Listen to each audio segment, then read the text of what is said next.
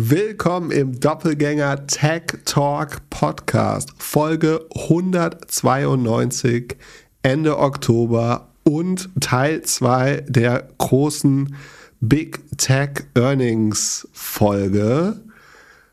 Erstmal vielen Dank an alle, die zugehört haben und vielen Dank an About You für die 49 Prozent. Ich habe das Gefühl, ich habe diese Woche Klamotten zum Einkaufspreis gekauft.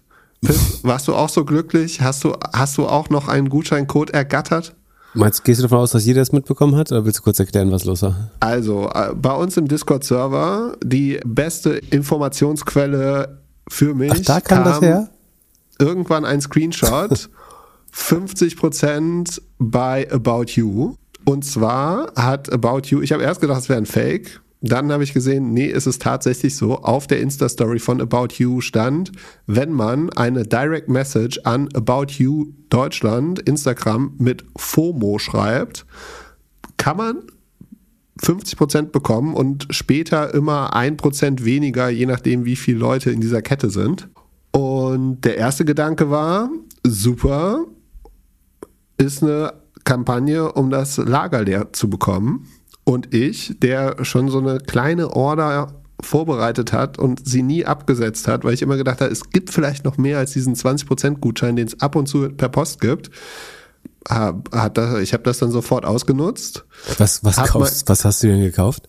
Äh, Basics. Neu, neue Businesshemden wieder, oder? Genau, Businesshemden, damit ich mit dir mithalten kann. Zwar nicht mit dem Content, aber wenigstens mit dem Look. ähm, und, und, äh, und ein paar schwarze T-Shirts. Also about, uh, about You, die ja für die Inspiration stehen, schaffen bei mir genau das Gegenteil. Also ich kaufe da eigentlich nur immer das Gleiche. Auf jeden Fall, wie bei jeder About You-Bestellung, die ich tätige, läuft irgendwas falsch. Also das letzte Mal ist das falsch gelaufen, weil ich durch, diesen, äh, durch dieses Plugin, was ich im Browser habe, das diese Cookies sofort ablehnt, mhm. wurde ich über Cloudflare so getargetet, dass ich ein Bot bin oder irgendwas und deswegen konnte ich nicht, äh, konnte ich nicht kaufen. Diesmal war es was anderes und zwar die Gutscheine waren nur für Deutschland, Österreich, Schweiz. Und mein Browser ist aber auf Englisch eingestellt. Das heißt, ich war in Deutschland, aber auf der englischen Webseite oder mit englischer Sprache und da deswegen ging dieser Gutscheincode nicht. Das habe ich natürlich mit meinem vollen Warenkorb. Man durfte maximal 1000 Euro Warenkorb haben Hast du voll und dann gemacht? den Discount. Klar, alles voll. Wirklich? Alles voll. Wahnsinn. Ah, klar, also nochmal, alles Gute nachträglich ähm, Tarek zum Geburtstag. Der hat heute Geburtstag, wenn oh, wir aufnehmen, glaube ich. Herzlichen Glückwunsch. Und äh, klar, ich meine, wenn Tarek eine, eine Party macht und es gibt Freigetränke, dann mache ich mich voll. Also ist doch klar. Und das sind ja Evergreens, die ich da gekauft habe, die brauche ich immer. Also da, das, äh, den Deal habe ich mir nicht losgelassen. Also der Deal war 50 Prozent für die ersten 20.000, die FOMO schreiben, ne? Und genau, jede weiteren 20.000 kriegen 49 Prozent, die nächsten 20.000 kriegen 48. Genau. Als ich das überprüft habe, waren schon bei 37 Prozent. Das heißt, äh, das nehme ich dir ab, keine Angst, eine Viertelmillion haben zumindest den Gutscheincode schon beansprucht zu dem Zeitpunkt. Was, welche Conversion Rate würdest du schätzen? Von Beanspruchung auf, also von in an, wie sagt man das, beantragen zu beanspruchen oder zu konvertieren, also zu kaufen? Das wird uns Tarek bestimmt irgendwann verraten, aber auf jeden Fall 80 Prozent. 80 Prozent? Ich habe nicht konvertiert. Also ich hatte nur noch 37, das war schon weniger ja, Incentive. Weil, weil, weil und, du Sparfuchs jetzt den schlechten, du mal denkst so, ich habe keine 50% na, bekommen, also dann mache ich das nicht. Ich, A, ich weiß, den ganzen Winter wird es solche, solche Aktionen geben, weil alle das gleiche Problem haben. B, ich habe auch überlegt so, also meine Basic ist halt die blaue Boss Gino, so, die, die ich als meine, meine Uniform, die ich äh, trage. Da kann ich halt immer drei Stück von kaufen, würde ich früher später eh kaufen, weil die immer an der gleichen Stelle reißen auch. Aber nee, habe ich da nicht gekauft. Fand ich immer noch nicht überzeugend genug. Also A waren die Abbildungen schlechter als bei Amazon. Äh, das heißt, ich wusste nicht, ob es wirklich das Modell ist, äh, das ich normalerweise trage. Und also, nicht mal bei, bei mir siehst du schon die, die durchschnittliche Konsumverzweiflung des Deutschen, der Deutschen. Nicht mal mit 37 Prozent wollte ich noch einkaufen. Hat keinen Bock, fand ich nicht wichtig genug. Und ansonsten das Sortiment fand, also das Sorting war, also wenn du zum Beispiel blaue Chino sortierst, musst du dich erstmal durch ganz viel Jack and Jones äh, irgendwie buddeln, bevor du irgendwas Kaufbares bekommst. Ich war nicht so überzeugt. Ich bin mir nicht sicher, ob das, was, was ich da gesehen habe, alles noch weggeht aus dem Lager. Oder ob das am Ende Kiloware wird. Aber 80 Prozent denkst du. Kannst du mal durchrechnen. Also ich denke, durchschnittlicher Warenkorb 200. So, das ist was Leute denken, okay, wenn ich es umsonst kriege, ziehe ich viel vor, kaufe ich vielleicht für 200 ein. Dann wird zurückgeschickt. Netto bist du noch bei 100. Sagen wir mal, vielleicht haben 300.000 das in Anspruch genommen. Conversion würde ich eher bei 30, 40 Prozent. Dann nehmen wir 50 Prozent. Dann haben wir 150.000 mit 100 Euro sind 15 Millionen. Ja, nur so wenig? Ja, 15 Millionen extra Umsatz. Muss man immer aufpassen, ob da nicht die Preise vorher auch mal nochmal angehoben worden sind oder so. Es gibt da Preis, will ich jetzt nicht bei About You unterstellen, aber bei Idealo gibt's ja zum Beispiel, um jetzt hier mal einmal Roundhouse-Kick-Werbung zu machen, bei Idealo gibt's ja so einen Pre äh, Preistracker. Da, da lohnt sich durchaus nochmal zu schauen, äh, auch, na, auch nach Rabattierung, wie, wie günstig das Produkt äh, wirklich ist. Aber bei 50 Prozent kann man schon nicht so viel falsch machen. Das ist letztlich nicht ganz, aber fast bei vielen Produkten die volle Rohmarge. Deswegen habe ich auch so einen äh, Tweet da gemacht mit der beerdigten Rohmarge. Zum Lager ausräumen ist gut. Ich meine, der, der eigentliche, warum musstest du FOMO schreiben an den Account? Weißt du das? Ja, weil du jetzt eine direkte Kundenbeziehung hast und die dir alles zurückschicken können und die Opening Rates wesentlich besser sind auf Instagram als per E-Mail. Das sind alles gute Gründe, genau. Und du, du kannst ja nur schreiben, wenn du auch folgst. Das heißt, also. Nee, das stimmt nicht. Hä? Message mal jemandem, dem du nicht folgst. Ich folge den Wetten, guck mal auf meinen Account, ich folge denen nicht. Da habe ich jetzt keinen Bock drauf, aber ich glaube, das geht nur. Na, wie auch immer. Äh, dann muss mir jemand anders erklären, warum das ein schlauer Engagement-Hack ist, die Leute schreiben zu lassen. Ja, weil du, kriegst du mehr, äh, du kriegst mehr, wahrscheinlich, wenn du schreibst, giltst du als näherer Freund. Dann wirst du vielleicht öfter angezeigt. Also deine Proximity im, Gra im Social Graph steigt, wenn du einmal Nachrichten ausgetauscht hast. Das heißt, die Wahrscheinlichkeit, dass du dann später in Stories angezeigt wird. Und du hast, du kannst, stimmt, du kannst Message machen. Krass. Dann ist es aber vielleicht für die Proximity, dass du öfter angezeigt wirst. Aber das ist ja voll blöd dann. Ähm es geht darum, dass du denen sofort schreiben kannst. Und die haben diese, also es ist ein Produkt. Wie von, sofort schreiben kannst. Naja, wenn die jetzt eine nächste Kampagne machen für zwei Tage 50 Prozent oder zwei Tage 20 Prozent auf alles außer Tiernahrung, können die jetzt allen Leuten, die denen vorher FOMO geschrieben haben, ah, sie dürfen ihnen antworten, weil sie noch eine offene genau. Konversation haben. Das ist schlau. Genau. Das ist schlau. Du verstehst dieses Social Media richtig gut. Gut, es könnte auch sein, dass ich mit Tarek ein bisschen hin und her geschrieben habe, weil so, ich diesen Bug gefunden habe. Ach nee, äh, stimmt. Das nicht. Oh, fies. Dann kannst du, ist, ist das das neue B2B WhatsApp-Modell, das dann irgendwann auch zu WhatsApp kommen wird? Ja, ich, also ich will jetzt nicht zu viel verraten, weil Tarek wird die Geschichte bestimmt in den kommenden Wochen erzählen. Auf jeden Fall, was ich sagen kann, ist, die haben das, also jeder, der das mitgemacht hat, hat gemerkt, dass es eine gewisse Latenz gab zwischen Antworten und wann die Sachen rausgeschickt sind. Und das zeigt einfach nur, wie am Limit Facebook war oder Instagram, um diese Nachrichten, um diese Bots rechtzeitig loszuschicken. Also die haben das Ding eigentlich Der komplett. Bot ist von Instagram selber? Ja klar. Ich kann bei Instagram, sondern ich.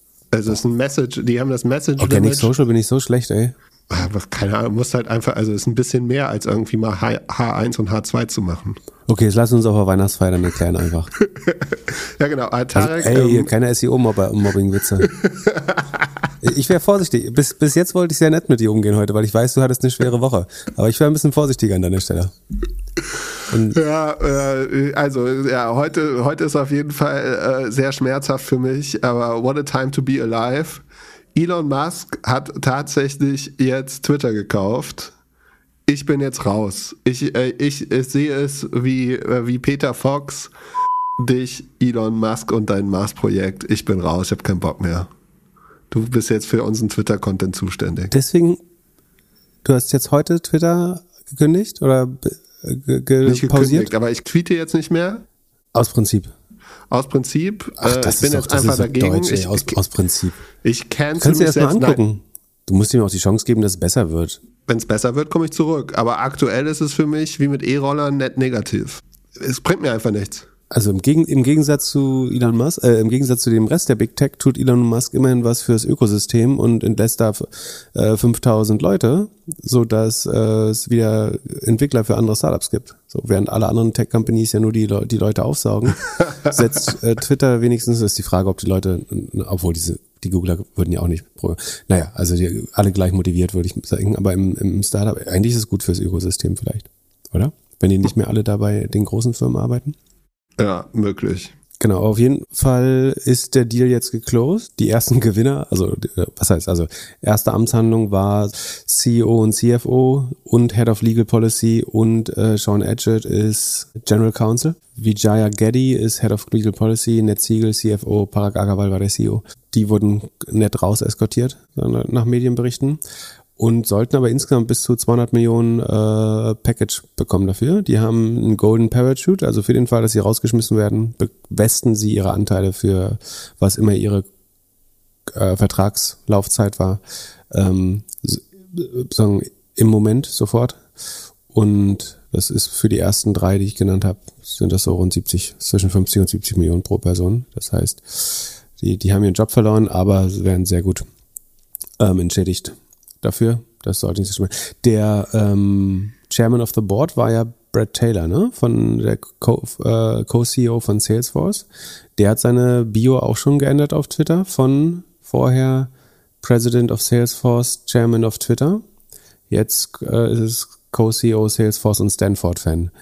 Ähm, also, oh. das, das heißt, das, das Board wird sicherlich auch neu besetzt mit irgendwelchen Vasallen von äh, Elon Musk. Ja. Was, was werden wir vorher sehen? Gibt es einen CEO oder ist Donald Trump zurück auf der Plattform? Er, hat schon angekündigt, dass er die meisten Bands äh, rückgängig machen will, die es gab. Das heißt, so. nächste, Wo nächste Woche kannst du auf Twitter schön lesen, was Elon, äh, Trump und Kanye so alles rum, äh, machen wollen. Das klang so. Guter Punkt. War viel Spaß. Die Jüngsten auch sofort zurückgenommen werden, Kanye und so. Also auf jeden Fall hat er gesagt, ähm, dass er plant, die, die die Bands des letzten Jahres äh, rückgängig machen, zu machen. Habe ich verstanden.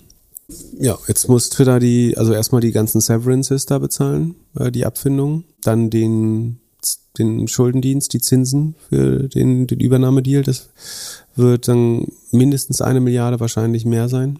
Tja, ob, ob Elon Musk jetzt overpaid hat dafür oder zu viel bezahlt, ist die Frage, weil er hat es ja am Ende mit Elon, äh, mit, mit Tesla, also er hat ja Tesla-Aktien dafür verkauft und letztlich hat er, glaube ich, eine überbezahlte Firma in die andere äh, konvertiert nur. Das heißt, hätte er es jetzt mit Cash bezahlen müssen, dann wäre es wahrscheinlich ein viel zu teurer Deal gewesen. Da er aber das, da ihm das aber die Möglichkeit gegeben hat, seine, ich würde sagen, auch ebenfalls stark überbewerteten Tesla-Aktien zu liquidieren, ähm, ist es netto vielleicht gar nicht so ein dummer Deal, wie wie es scheint. Äh, zumindest sagen für den für den Teil des Geldes, den er mit Tesla-Aktien bezahlt hat oder mit dem Verkauf von Tesla-Aktien. Und dann, was ich heute noch, ich habe ähm, irgendeinen so weltpolitischen Podcast heute gehört, ähm, da, da ging es um Satelliten und dass die Russen jetzt die äh, Satelliten der Amis bedrohen. Da habe ich überlegt, ob ist vielleicht der Grund, warum er sich sozusagen für die für die Schlichtung oder Friedensverhandlungen da so stark eingesetzt hat, dass er Angst hat, dass ihm äh, Putin seine ganzen Starlink-Satelliten darunter ballert. Die Russen haben so Angriffssysteme, um Satelliten im All zu bekämpfen. Vielleicht sagen, war seine Liebe zur Menschheit und zum Frieden eigentlich mehr Angst um seine Starlink-Satelliten und einen Krieg im All, wo er sicherlich einer der ersten Verlierer wäre. Also der kann ja auch alle wieder hochschießen, äh, aber ich weiß nicht, ob die US-Regierung ihn dafür entschädigen würde. Ja, ist auf jeden Fall immer zwei Schritte voraus. Aber ja, kann gut sein. Ich meine, Zum, zumindest möglich. Wäre auf jeden Fall, also das könnte erklären, warum er mit Putin geredet hat. Über, über Space. Dass er mal gesagt hat, du, wenn du weiter den Ukrainern Internet gibst, dann ballern wir deine Satelliten vielleicht ab. Äh, woher auch, das wäre eine Erklärung dafür, war, warum er weiß, dass die Satelliten im Krim, in, äh, auf der Krim einzusetzen, ähm, eine rote Linie ist für die Russen ähm, dass er es von den Russen direkt selber erfahren hat, dass sie ihn bedroht haben, quasi und gesagt haben, stell Internet auf der Krim zur Verfügung und wir ballern deine Starlink-Satelliten aus dem All. Das würde erklären, warum er diese Dringlichkeit verspürt, glaube ich, und wo, warum er genau wusste, wo die rote Linie ist, wo er Starlink einsetzen darf und wo nicht. Ist alles Spekulation kann man nicht wissen. Äh, die, der, die andere, der spannende Aspekt noch an dem Twitter-Deal ist, dass er sich in seiner einer der ersten oder der zweiten Amtshandlung dann, nachdem er sich das Management entledigt hat, ähm, sich an die zweitwichtigste Fraktion gewendet hat, nämlich nicht die User, sondern äh, die Advertiser, äh, also die Werbetreibenden auf Twitter. Ähm, da hat er so eine Art offenen Brief auf Twitter ähm, geschrieben. Achso, er hat auch sein, seine Bio auf Twitter geendet, natürlich zu Chief Twit und seine Location ist Twitter Hauptquartier. Und dann hat er getwittert gestern ähm, oder Donnerstag, ähm, The Bird is freed, also der, der Vogel wurde befreit. Auf jeden Fall sagen, erklärt er nochmal den Advertisern, dass er natürlich irgendwie ein liberales, freieres Twitter haben möchte, aber dass es natürlich auch nicht jetzt äh, grenzenloser Schwachsinn da erlaubt werden würde. Ähm, weil natürlich viele, ähm, so, so wie du gerade gesagt hast, dass du pauschal dich von der Plattform äh, eigentlich schon trennen möchtest und damit von meinen äh, wertvollen Einlassungen äh, dort, die ich da unter pip-net immer sagen, mit der Allgemeinheit teile. Dafür machen wir ja den Podcast. Den kannst das, du mir ja zweimal die Woche vorlesen. Das, ja, genau. Ich lese dir einfach meine Tweets vor, äh, zweimal die Woche. Naja, auf jeden Fall. Viele Advertiser könnten so denken wie du, nämlich dass sie denken, so in der Jauchegrube möchte ich ganz sicher meine Werbung nicht mehr haben. Ähm, und die versucht er so ein bisschen zu beruhigen. Äh, ja, als ob Advertiser da jemals geworben haben.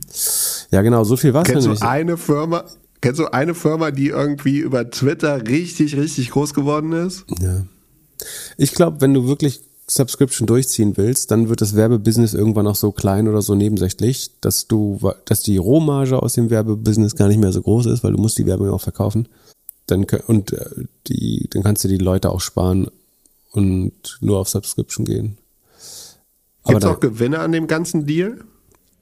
Außer jetzt die mit dem goldenen Handshake? Wollte ich gerade sagen. Also für ein Jahr Arbeit das Geld von vier Jahren Arbeit zu bekommen, finde ich schon gar nicht so schlecht. Und unabhängig vom, mehr oder weniger unabhängig vom Aktienkurs. Nee, beziehungsweise nicht unabhängig, aber der Aktienkurs hat sich ja ganz gut entwickelt durch die Übernahme. Also ich glaube, es gibt einen weiteren Verlierer, nämlich Je. Also Parler ist jetzt nicht mehr wert, glaube ich. Je freier Twitter wird, desto nutzloser werden Parler und diese ganzen anderen äh, rechtslibertären, freiheitlichen äh, Netzwerke. Einen weiteren Gewinner. Du, lieber Pip, du bist ein weiterer Gewinner. Mhm. Ich hätte gesagt, LinkedIn ist ein Gewinner, aber erklär mir mal, warum genau. ich Gewinner bin. Ja, weil du ja Microsoft-Shareholder bist. Und es gibt ja für alle Microsoft-Produkte bessere Alternativen, außer für LinkedIn. Deswegen meintest du, ich wäre der Gewinner, weil ich, weil du Microsoft LinkedIn auch siehst? Glaube ich auch. Glaube ich tatsächlich auch. Also viel mehr im Vergleich zu Facebook, aber äh, relativ gesehen ist Link, also für eine eher so businesslastige Ort. Ich hoffe nicht, dass äh, LinkedIn mehr wie Twitter wird, ehrlich gesagt.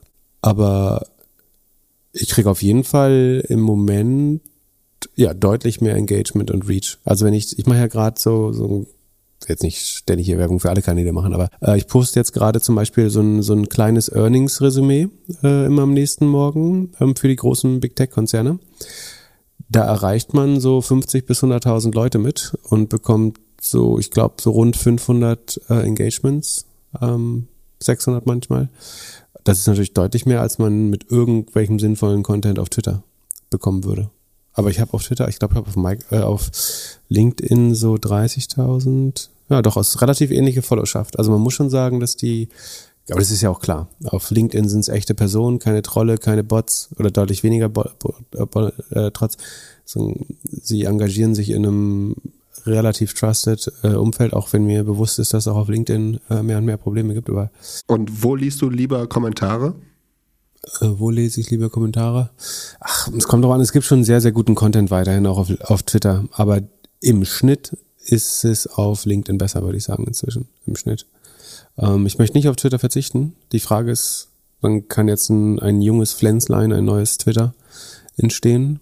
Ähm, ist natürlich schwer mit den Netzwerkeffekten, aber wenn du wenn du es, äh, da bin ich, äh, ich habe Scott Galloway das schon gesagt, das sagen hören, deswegen möchte ich gar nicht so als meine Idee verkaufen, aber ich glaube schon, dass, äh, wir haben das vorher schon mal erzählt, aber dass wenn es wirklich Identity-basiert ist, dann hätte man halt keine, keine Whistleblower, keine Dissidenten und so, das ist auch nicht schön eigentlich, aber ach, jetzt sind wir bei der alten Identitätsfrage, das diskutieren wir heute nicht nochmal durch, aber aber wir wurden schon gefragt, ob wir jetzt so ein äh, Mastodon-Instanz äh, aufbauen für Doppelgänger. Das, was äh, hier Jan Böhmermann vor ein paar Wochen. Ja, aber das ist so nerdig, oder? Checkt das jemand? Ja. Dann ja, kannst du auch. Ja. Oh, ich weiß nicht. All in Discord und äh, LinkedIn. Discord Wobei bin ich, LinkedIn dabei. Link, LinkedIn, ja, ich bin sehr bullisch für LinkedIn gerade. Ähm, also es wird jetzt sehr schwer, das sensibel zu managen, äh, das äh, neue Wachstum und die neue Reichweite. Ja, sind irgendwelche ehemaligen Bildjournalisten schon äh, auf der Plattform? Ähm, ich habe das Gefühl, dadurch, dass, das ist eine gute Frage, das Gute ist, ich persönlich würde denen dort nicht folgen. So, ich finde es prinzipiell nicht falsch, irgendwie auch anderen Meinungen zu folgen, aber man muss sich ja nicht sagen, unnötigen Stress aussetzen. Und auf Twitter kannst du das nicht so richtig vermeiden, weil es über Resharing und sowas sehr stark dich erreicht. Auf LinkedIn wird Resharing halt krass gebremst oder ist nicht so effektiv, würde ich sagen, wie auf Twitter, wie das Retweeten.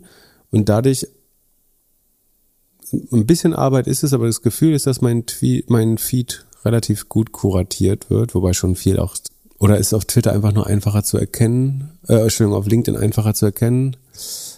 Äh, ich finde die Werbung unheimlich schlecht auf äh, LinkedIn gerade. Also ich habe jetzt mehrmals aktiv angeklickt, ich möchte das nicht mehr sehen, weil es mir so auf den Sack ging, immer wieder das Gleiche zu sehen. Ja, wie auch immer.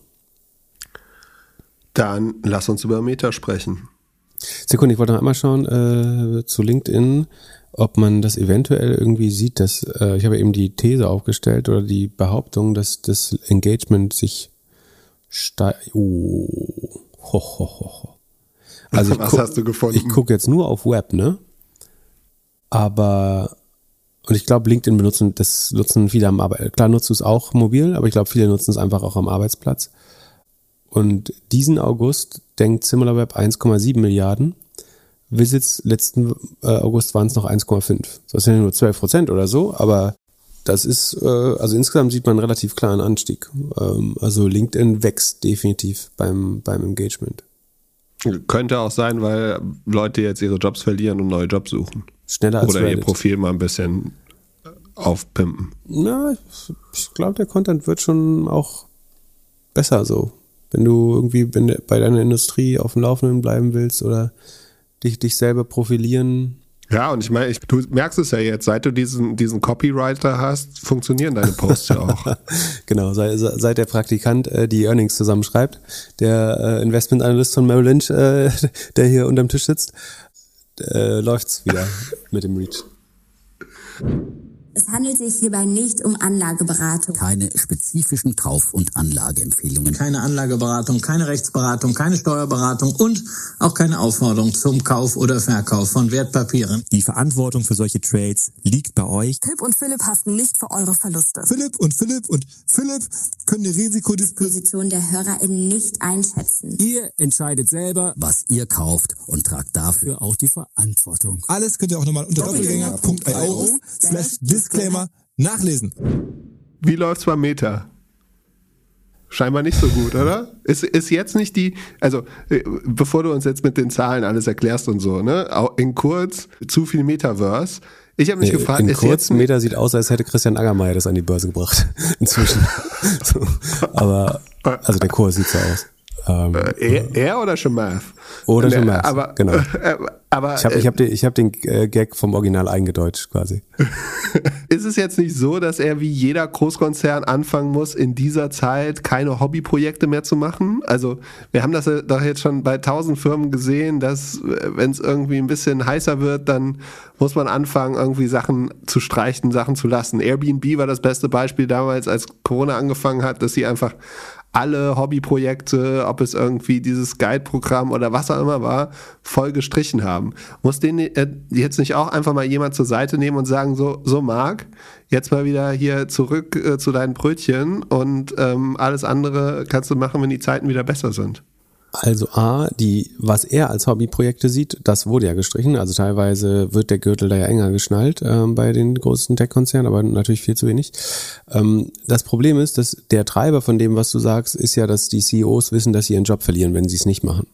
Nämlich wenn sie nicht, wenn der, der Cashflow der oder die Dividenden sinken, ähm, dann beschweren sich Shareholder und ähm, die werden vertreten vom Aufsichtsrat und der Aufsichtsrat kann irgendwann auch sagen, wir wünschen uns einen neuen oder auf deinem Stuhl sagen, gefällt uns jemand anders noch besser, der das macht. Und genau das kann ja bei, bei Meta nicht passieren. Dadurch, dass er diese Supermehrheit äh, oder überwiegende Mehrheit hat. Er hat 400.000, was hat er gesagt, 400 Millionen B-Shares, die haben aber zehnfachen Stimmrechte, damit hat er 4 Milliarden Stimmrechte. Es gibt nur 2,4 Millionen Ordinary oder A-Shares. Ähm, die haben nur einfache Stimmenrechte, also 2,4 Milliarden gegen Mark Zuckerbergs 4 Milliarden. Ähm, es gibt keine Entscheidung, die ohne ihn getroffen werden kann gegen ihn. Ähm, gleichzeitig kann er jede selber treffen, ähm, ist Alleinherrscher. Und deswegen kann er das so weitermachen. Ob das richtig ist, ist eine andere Frage. Aber ähm, ich würde sagen, es ist die Zeit, äh, es gibt angeblich wieder ähm, Gerüchte, dass es doch zu erheblichen Kürzungen kommen soll. Aber das äh, glaube nicht. Nicht. Also da sind wir diese 20 Prozent, äh, das soll aus angeblich von Personal von Meta kommen, das äh, bis zu 20 Prozent entwickeln kann.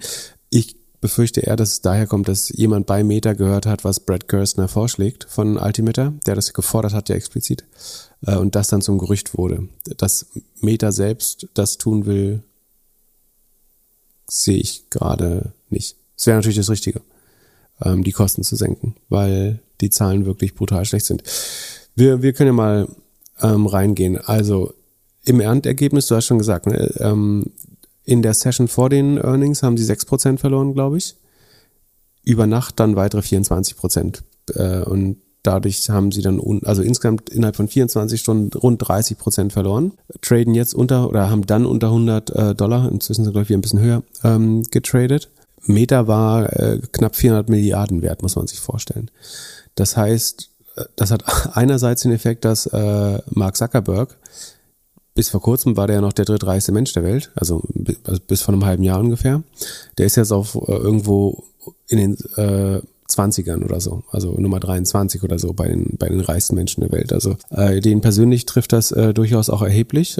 Am Ende hat Facebook also in, in diesen 24 Stunden, ich glaube, rund 80 Milliarden Market Cap, wenn ich richtig gerechnet habe, verloren. Das wiederum wäre genug, um äh, Twitter, Snap und Pinterest als Add-on noch zu kaufen also vielleicht sollte man eben doch schauen, dass man und ich glaube, die, die Gründe waren nicht mal das Revenue, sondern wirklich die Kostendisziplin, warum das so abgestraft wird. Also sie haben 30 Prozent verloren, ähm, riesiger Verlust, nachdem sie auf Jahressicht, glaube ich, eh schon 60 Prozent unter Wasser waren, müssten jetzt deutlich über, ich glaube, 75 Prozent ähm, im Minus sein. Und die Gründe sind letztlich folgende. Also wir gehen mal ins Sheet, doppelgänger.io slash Sheet. Wer Excel-Sheets mag, wer nicht, muss ich das nicht angeben. Dann versuchen wir es inhaltlich auch so rüberzubringen, dass man es äh, verstehen kann. Ähm, ich habe mal meine, meine, weil die relativ nah dran lagen, habe ich meine Estimations mal drin gelassen. Äh, die lösche ich dann später. Ich hatte ja in der äh, Dienstags-, also Mittwochssendung gesagt, ich glaube, das Revenue könnte so bei 27,8 Milliarden rauskommen. Es waren 27,714. Ähm, ich hatte minus, damit minus 4% oder 4,2% Wachstum geschätzt. Es sind sogar minus 4,5% Wachstum geworden, also ein klein bisschen mehr. Ähm, negatives Wachstum muss man dazu sagen natürlich. Also Meta hat nicht nur im Vergleich zum Vorjahr, sondern auch im Vergleich zum Vorquartal Umsatz eingebüßt. Es ist weniger Werbeeinnahmen ähm, übrig geblieben. Einfach.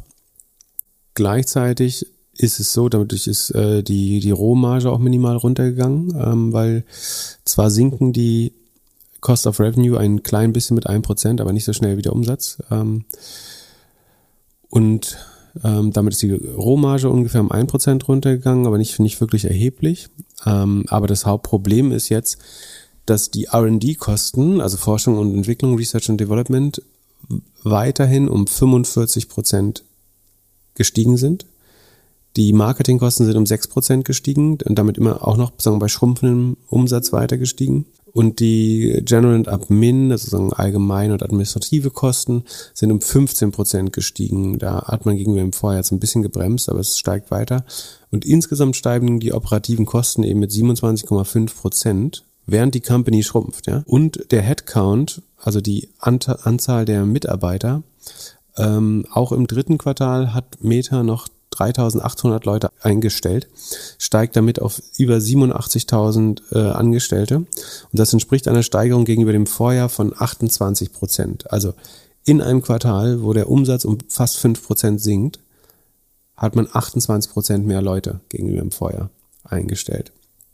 Und das ist natürlich vollkommen unrealistisch. Ähm, oder sagen realitätsfern. Äh, wir können später noch darauf eingehen, warum man das macht, aber es führt auf jeden Fall dazu, dass das operative Ergebnis und das Net Income, also das nach dem Finanzergebnis noch äh, quasi sich halbiert hat. Ähm, operatives Ergebnis minus 46, Net Income minus äh, 52, also eine deutliche Reduzierung, Halbierung des Gewinns gegenüber dem Vorjahr. Es bedarf jetzt hier überhaupt keiner extra Heme. So ist, jeder, der mit Meta Geld verloren hat, äh, ja, tut mir das leid, weiß ich nicht. Aber ich freue mich jetzt auch nicht drüber. Ich freue mich, wenn, also ich finde es gut, wenn Meter weniger mächtig wird und kleiner. Das, gebe ich gern ehrlich zu. Ähm, deswegen haben wir es auch vor anderthalb Jahren äh, verlassen, um den Prozess vielleicht nicht zu beschleunigen, aber zumindest nicht äh, aufzuhalten. Aber der, der Fehler war hier natürlich, dass alle Leute sagen Meta als Value-Aktie berechnet haben und immer darauf Referenz genommen haben, dass das Price Earnings, das wäre, die traden nur noch auf 12 Prozent, äh, 12 mal Revenues, äh, 12 mal Earnings, also auf einem KGV von 12 quasi. Und man kann jetzt natürlich sagen, sagen das Net Income und der Cashflow und äh, die das Operating Income ist alles relativ ähnlich, war letztes Jahr noch rund 40 Milliarden und gemessen daran war Meta bei 350 Milliarden sogar nur noch neunmal das 21er KGV. Aber jetzt sind wir halt bei nur noch 4.000, äh, 4,4 Milliarden äh, Net Income pro Quartal und das wird sich wahrscheinlich nochmal reduzieren und damit steigt das KGV auch wieder. Also weil, weil die, der, dieses Price Earnings heißt Price, die Market Cap, geteilt durch Earnings, also durch den Gewinn. Und wenn der, der Nenner, der Gewinn sinkt, dann steigt die Zahl, die hinten rauskommt. Auch wenn, äh, wenn die Market Cap leicht sinkt oder immer günstiger wird oder gleich bleibt, wenn die Earnings sinken, dann steigt das KGV. Das ist das Gegenteil von, wir sprechen ja oft davon, in eine Bewertung reinwachsen. Ne? Also wenn ich zwar eine teure, hohe Market Cap habe, aber der Gewinn unterm Nenner, der steigt jedes Jahr, wie das bei manchen Softwareaktien äh, passiert, dann vergünstigt sich das Multiple, das KGV oder Price Earnings Multiple über die Jahre. Wenn der Gewinn aber sagen schrumpft dann passiert das Gegenteil von reinwachsen. Das heißt, man schrumpft sich aus dem Multiple raus. Ähm, dadurch, dass ähm, der, Nenner schrumpft, steigt das, was sich bei der Division ergibt am Ende. Es gibt durchaus Leute, die immer noch sagen, das ist günstig, das Kerngeschäft ist doch super wertvoll und generiert richtig Cashflow. Aber es gibt zwei Probleme. Es gibt das eine Problem ist die Metaverse-Wette, die nicht aufging, also die irgendwie 10 Milliarden im Jahr kostet ähm, und nicht aufgehen könnte. Also das ähm, Mark Zuckerberg da extrem viel Geld wettet äh, auf sagen, die nächste Plattform. Und das andere ist aber auch, ob man wirklich daran glaubt, dass das Kerngeschäft so intakt ist oder nicht. Also klar, man kann das jetzt, wenn man ordentlich Leute rausschmeißt, kann man da deutlich mehr Gewinn rausholen. Aber ob ein Facebook, ein Instagram ähm, wirklich noch wächst gegen TikTok ähm, und ob WhatsApp wirklich so gut monetarisierbar ist am Ende, ähm, ist eben auch die, die, die Frage äh, letztendlich. Von daher bin ich mir nicht so sicher. Ich werde wahrscheinlich äh, jetzt in nächster Zeit mein Short auf Meta ähm, schon auflösen, weil A gibt es schon das Risiko, dass jemand, äh, dass er irgendwie doch zu Vernunft kommt und ähm, die Strategie verändert und das weitere Abseitspotenzial ist jetzt nicht mehr so groß. Also es kann weiter verfallen, aber es würde jetzt nicht so schnell verfallen, glaube ich. Deswegen würde ich sehr wahrscheinlich meinen mein Metashort auflösen. So den Hauptwertverlust, den ich antizipiert habe, so den habe ich jetzt realisiert. Ich glaube jetzt nicht, dass das Net Income irgendwie negativ wird im nächsten Quartal oder sowas. Also der, der nächste Schock ist jetzt nicht wirklich da.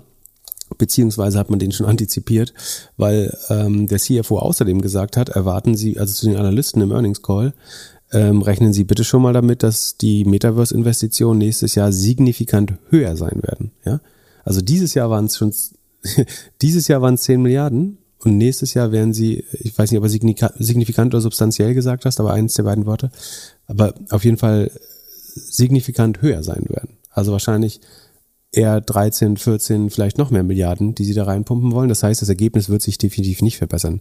Da könnte man jetzt fast wieder überlegen, bleibt man da doch länger drin, weil es ja weiter aufs Ergebnis drücken wird. Andererseits, diese Äußerung ist ja in diesem Ergebnis von heute schon eingepreist. Ne? Also die Leute haben diesen Schock schon jetzt mit eingepreist.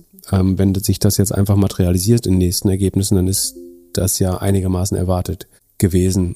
Also ja, äh, ich würde sagen, relativ desaströses Ergebnis, äh, weltfernes ähm, Management, warum man weiter im Wettlauf mit Google da Leute heiert, 28 Prozent mehr als im Vorjahr, schwer nachzuvollziehen. Ähm, ich habe nochmal überlegt, sagen, warum heiern Google und Facebook überhaupt so viele Leute?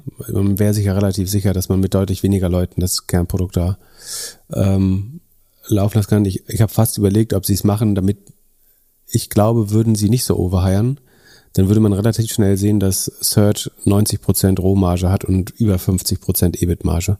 Und das würde wahrscheinlich auch den Eindruck, dass das ein Monopol ist, das reguliert werden müssen, nochmal erhärten. Und vielleicht sagt man, deswegen haben wir lieber ein unprofitableres Geschäftsmodell, aber weniger Scrutiny oder weniger Argwohn. Ähm, aber dafür jetzt wirklich Leute zu heiren, um nicht so profitabel auszusehen, ist auch ein bisschen absurd. Ähm, war vielleicht eine dumme Idee auch, aber ähm, man versucht immer zu verstehen, wie es geht. Nur aus defensiven Motiven ähm, so viele Leute einzustellen, ist schon wirklich ja, Wahnsinn. So, ansonsten, wie, also warum schrumpft Meta ähm, eigentlich? Man muss sagen, sie haben beim Engagement 17% mehr Ad-Impressions generiert. Also bei konstanter Userzahl ähm, und sagen, gegen schweren, schweres Marktumfeld hat man 17% mehr Ad-Impressions äh, trotzdem geschafft, äh, also deutlich mehr Engagement, würden Sie wahrscheinlich sagen. Gleichzeitig ist der CPM, also der Werbepreis, um 18% runtergegangen. Ne? Dadurch kommt es dann zu einem negativen Nettoeffekt. Jetzt kann man natürlich sagen, der Werbepreis sinkt, das ist der Markt, ähm, einfach die Conversions äh, gehen runter, Konsumzurückhaltung und so weiter. Wenn ich bei gleicher Userzahl und wahrscheinlich weniger Engagement, weil TikTok ja reinfrisst in das Engagement, die Ad-Impressions um 17% erhöhe, muss mich aber eigentlich auch nicht wundern, wenn der CPM runtergeht. Also das ist letztlich auch Ad-Inflation. Also ich, ich habe dieses fast unendlich reproduzierbare Gut, was Ad-Impressions heißt. Also ich kann einfach mal ganz übertrieben doppelt so viel Anzeigen anzeigen. Also würde Meta jetzt einfach doppelt so viel Anzeigen anzeigen, dann würde natürlich der Werbepreis fallen, weil es wären ja deswegen nicht mehr mehr Gegenstände gekauft oder mehr Dienstleistungen gekauft, ähm, sondern am Ende sinkt die Klickrate, es sinkt die Conversion dahinter. Und deswegen glaube ich, dass für den Preisverfall ähm, einerseits die wirtschaftliche Lage, gesamtwirtschaftliche Lage ähm, zu verantworten ist, andererseits aber schon auch, dass sie bei, bei gleichem ähnlichem Engagement einfach 17 Prozent, also das sind rund ein Sechstel mehr Ads anzeigen. Ähm, vielleicht äh, in Reels gerade auch. Ähm, das sollte mit dazu beitragen. Ähm, genau, dann haben wir die, die Nutzerzahlen, auf die wir, also wir können noch mal kurz in die Kosten gehen. Ähm, also ich hatte gesagt, Forschung und Entwicklung steigt um 45 von 6 auf 9 Milliarden, äh, um 45 Prozent die Ausgaben für Forschung und Entwicklung. Das entspricht inzwischen ein Drittel des Umsatzes, muss man auch mal sagen. Ähm, und General Admin steigt auch noch um 15 Prozent, während der Umsatz schrumpft, ähm, ist hoch auf 12 Prozent des ähm, Umsatzes. Also sie, normalerweise versucht man ja immer, das anteilig gesehen, diese drei typischen OPEX-Ausgabefelder, nämlich Research and Development, Marketing und Sales und General Admin, die Gemeinkosten, ähm, dass die anteilig sinken. Das heißt, man steigert den Umsatz immer weiter, während man die Kosten nicht ganz so schnell steigert und dann stellt sich dieser sogenannte Operating Leverage ein und prozentual sinkt der Anteil der Marketingausgaben, sinkt der Anteil der Forschung und Entwicklungsausgaben, ne, wie bei Tesla zum Beispiel ja sehr stark. Ähm, was bei Facebook aber gerade passiert, ist, dass diese Ausgaben extrem steigen, nämlich dass Forschung und Entwicklung inzwischen ein Drittel des Umsatzes ausmacht, während der Umsatz halt nicht steigt oder sinkt sogar. Und selbst die Gemeinkosten äh, nehmen relativ gesehen immer mehr aus. Also es ist das absolute Gegenteil eines Operating Leverage, beziehungsweise ist es einer, nur er wirkt jetzt in die andere Richtung. Von, von daher ist es schon ähm, sehr kompliziert. Wie gesagt, schuld daran dieses Hiring 28% mehr Mitarbeiter. Eine andere Sache, die noch so ein bisschen für diese Monopolmargen äh, spricht, was ja auch eigentlich relativ einzigartig ist, ist, die haben mal WhatsApp für 16 Milliarden gekauft und sie leben seit Jahren, wann war das? Vor äh, zehn Jahren vielleicht? 2014, vor acht Jahren. Und die, die sind vollkommen okay damit, nicht einfindig Geld zu verdienen. Also, das ist unmöglich. Da, da, ich verstehe das nicht. Da siehst du, wie defensiv und antikompetitiv diese GAFA-Konzerne getrieben sind. Die kaufen eine Firma für 16 Milliarden, lassen sie bestenfalls weiterlaufen. Es ist echt nicht viel passiert in den letzten acht Jahren bei WhatsApp und es wäre definitiv mehr passiert, wenn es da Konkurrenz gegeben hätte. Insbesondere mit Signal und ähm, Telegram auch in der Zeit. Ähm, sie lassen es einfach nur weiterlaufen, sind total okay damit, keinen einzigen Cent damit zu verdienen. Und spätestens da musst du dich da fragen. Also die, sie heiern Leute ohne Ende, sie kaufen Firmen ohne Ende, ähm, nur um ihr Hauptgeschäftsmodell, was hoch profitabel ist und wahrscheinlich viel höhere Margen hätte, wenn sie die, wenn sie nicht dieses Overhiring machen und wenn sie nicht diese ähm, Killer Acquisitions machen, also Produkte kaufen, nur um sie aus dem Markt zu nehmen, dann hätten sie viel höhere Margen. Und ich glaube, am Ende verdecken sie nur ihre Monopole äh, so ein bisschen damit. Anders kann man sich nicht erklären, warum man WhatsApp mehr oder weniger so ähm, ver verrotten lässt oder zumindest äh, traut sich nicht zu monetarisieren.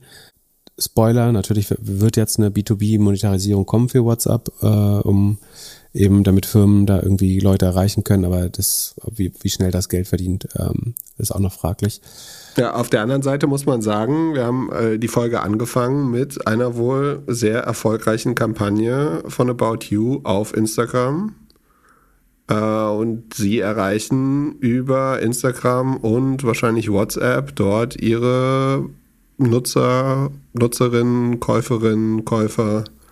So, also. Ja, aber wenn du das, wenn du da einen Zahlungsriegel davor schiebst, also wenn du sagst, Businesses müssen jetzt irgendwie pro Nachricht zahlen, dann kannst, machst, dann brauchst du entweder bessere Aktionen, also auf jeden Fall ist das andere dann nicht. Das Geile ist ja, dass es so eine Mischung aus Organic äh, und Social Dynamic ist, äh, was About You da gemacht hat.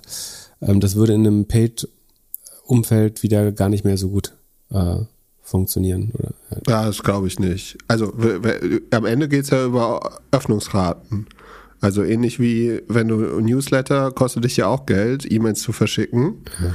Und die Öffnungsrate ist halt schlecht, wenn du einen, einen Kanal gefunden hast, der wesentlich deutlich deutlich besser funktioniert, bist du ja auch bereit, dafür mehr auszugeben. Und überleg mal, was du mit deiner Nachrichteninbox machst, wenn du da jeden Tag Spam drin hast von ja, irgendwelchen dann, äh, Unternehmen. Also wenn jeder dir für Geld schreiben natürlich kann. nicht mehr an. Aber genau. das wäre wär ja ein anderer Grund, dass ja. das teuer ist. Ja.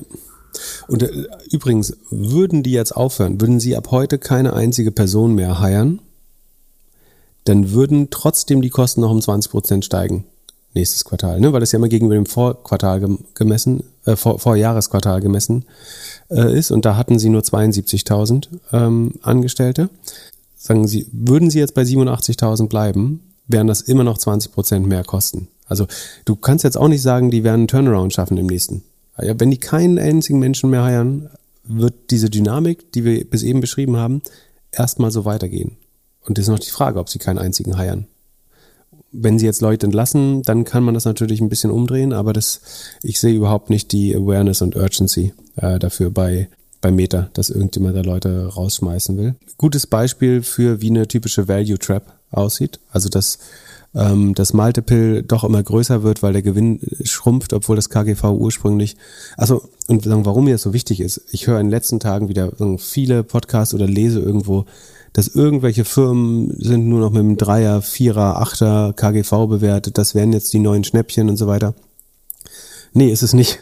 So nie, also Firmen sind nicht mit viermal ihrer, ihren zukünftigen Earnings. Also ne, bei einem absoluten Crash, wenn wir jetzt richtig Panik bekommen, es geht nochmal 50 Prozent runter, dann könnte sich sowas einstellen. Aber prinzipiell wird der Markt nicht Firmen mit viermal dem Multiple, äh, also viermal den Earnings äh, viermal Gewinn bewerten. Äh, das passiert einfach nicht. Der Markt ist effizient und nicht dumm und der irrt sich auch nicht in der Regel, sondern das ist, weil der Markt schon weiß, dass nächstes Jahr, und das, die Zukunft ist ja das Wichtige, nächstes Jahr die Earnings ähm, eben deutlich schlechter aussehen. Ne? BioNTech ist ein Beispiel. Die werden ja zwischendurch auch mal super günstig, aber das war halt eine Sonderkonjunktur, da war vollkommen klar, dass diese Gewinne wegfallen werden.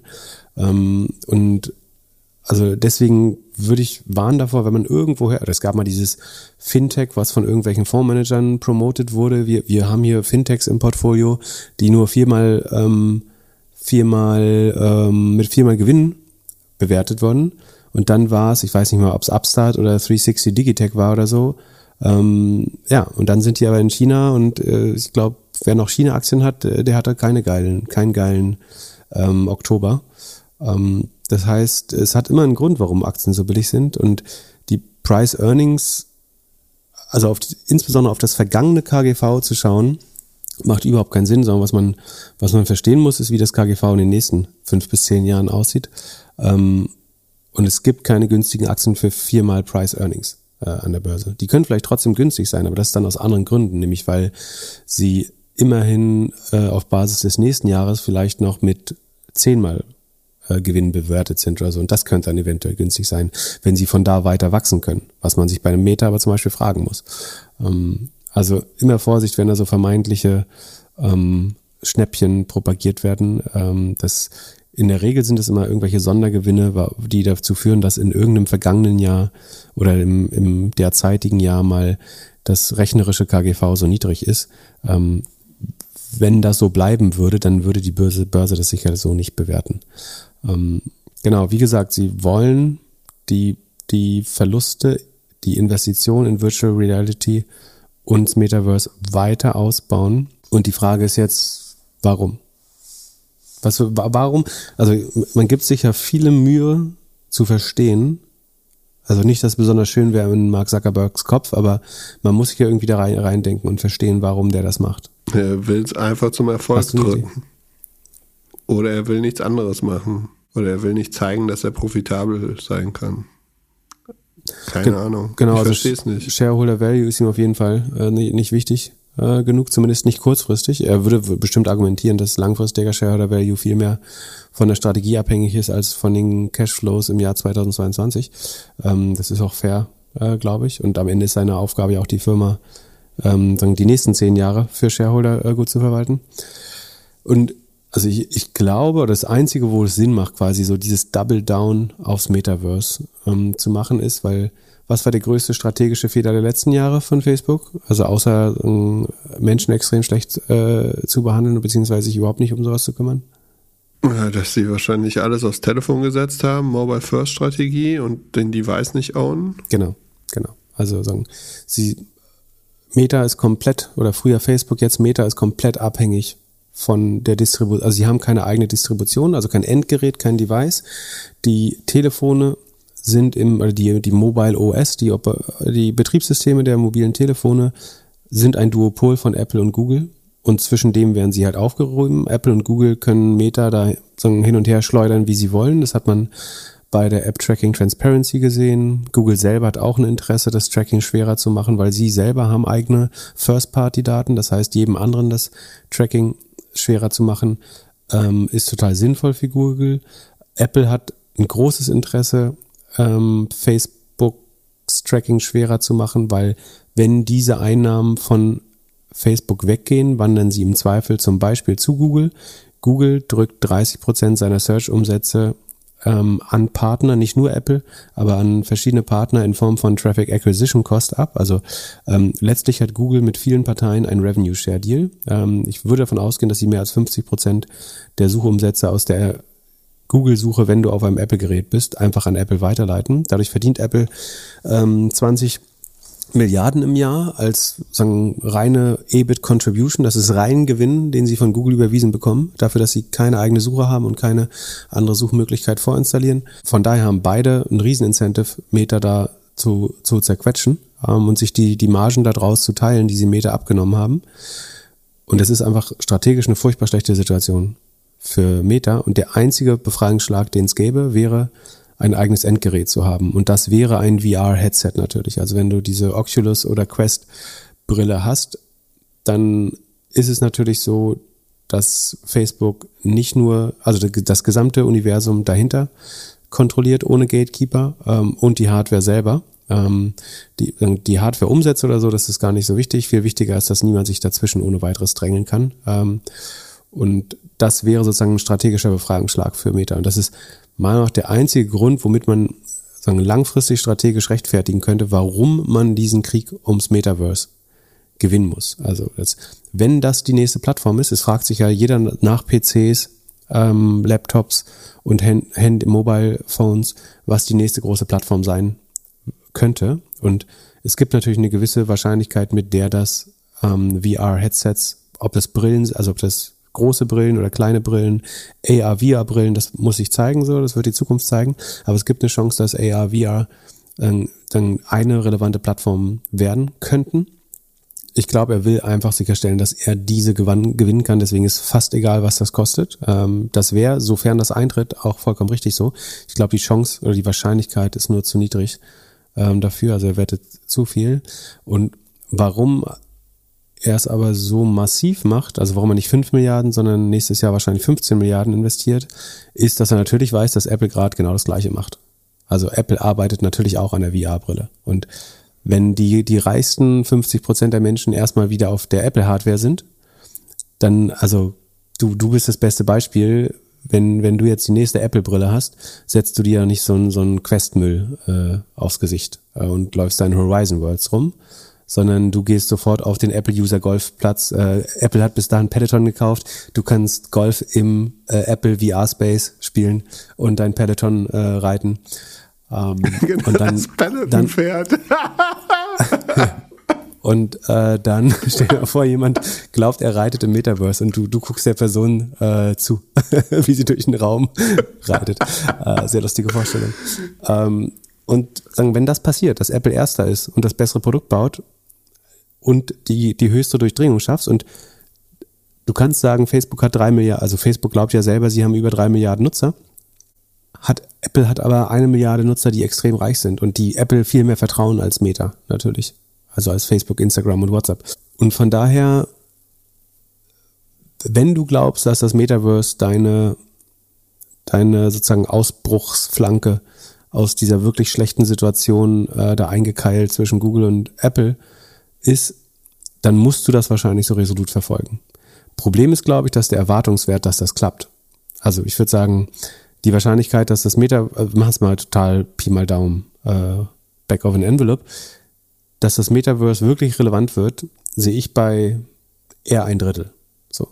Und dann, dass sie den Gewinn gegen äh, Spieleindustrie, gegen Apple, vielleicht nochmal die Hälfte, das heißt, du hast ein Sechstel Chance auf diesen Erwartungswert und dafür sind diese 100 Milliarden an Investments, die sich in den nächsten, äh, den, den vergangenen und nächsten Jahren da auftürmen werden, um eine 350 Millionen Firma zu retten, die mehr sein wert sein könnte, wenn sie den ganzen Quatsch nicht machen würden, ähm, dann hätten sie wahrscheinlich weniger Wachstumsfantasie, aber sie hätt, würden mehr Cash generieren. Ähm, ich glaube, wenn du Szenarios anschaust, ist es trotzdem strategisch die falsche Entscheidung. Aber ich kann es verstehen, dass wenn die Denkweise, die ich gerade versucht habe, nachzuvollziehen, richtig ist, das würde erklären, warum man all das macht. Und er kann es halt machen. Es gibt halt niemanden, der sagt, hey, lass uns lieber eine Cash-Maschine bauen, weil im äh, Boardroom von Facebook ist, sind die Vibes genauso wie im Führerbunker 45. Ähm, also sind 13 Leute anweisend oder so, aber äh, keiner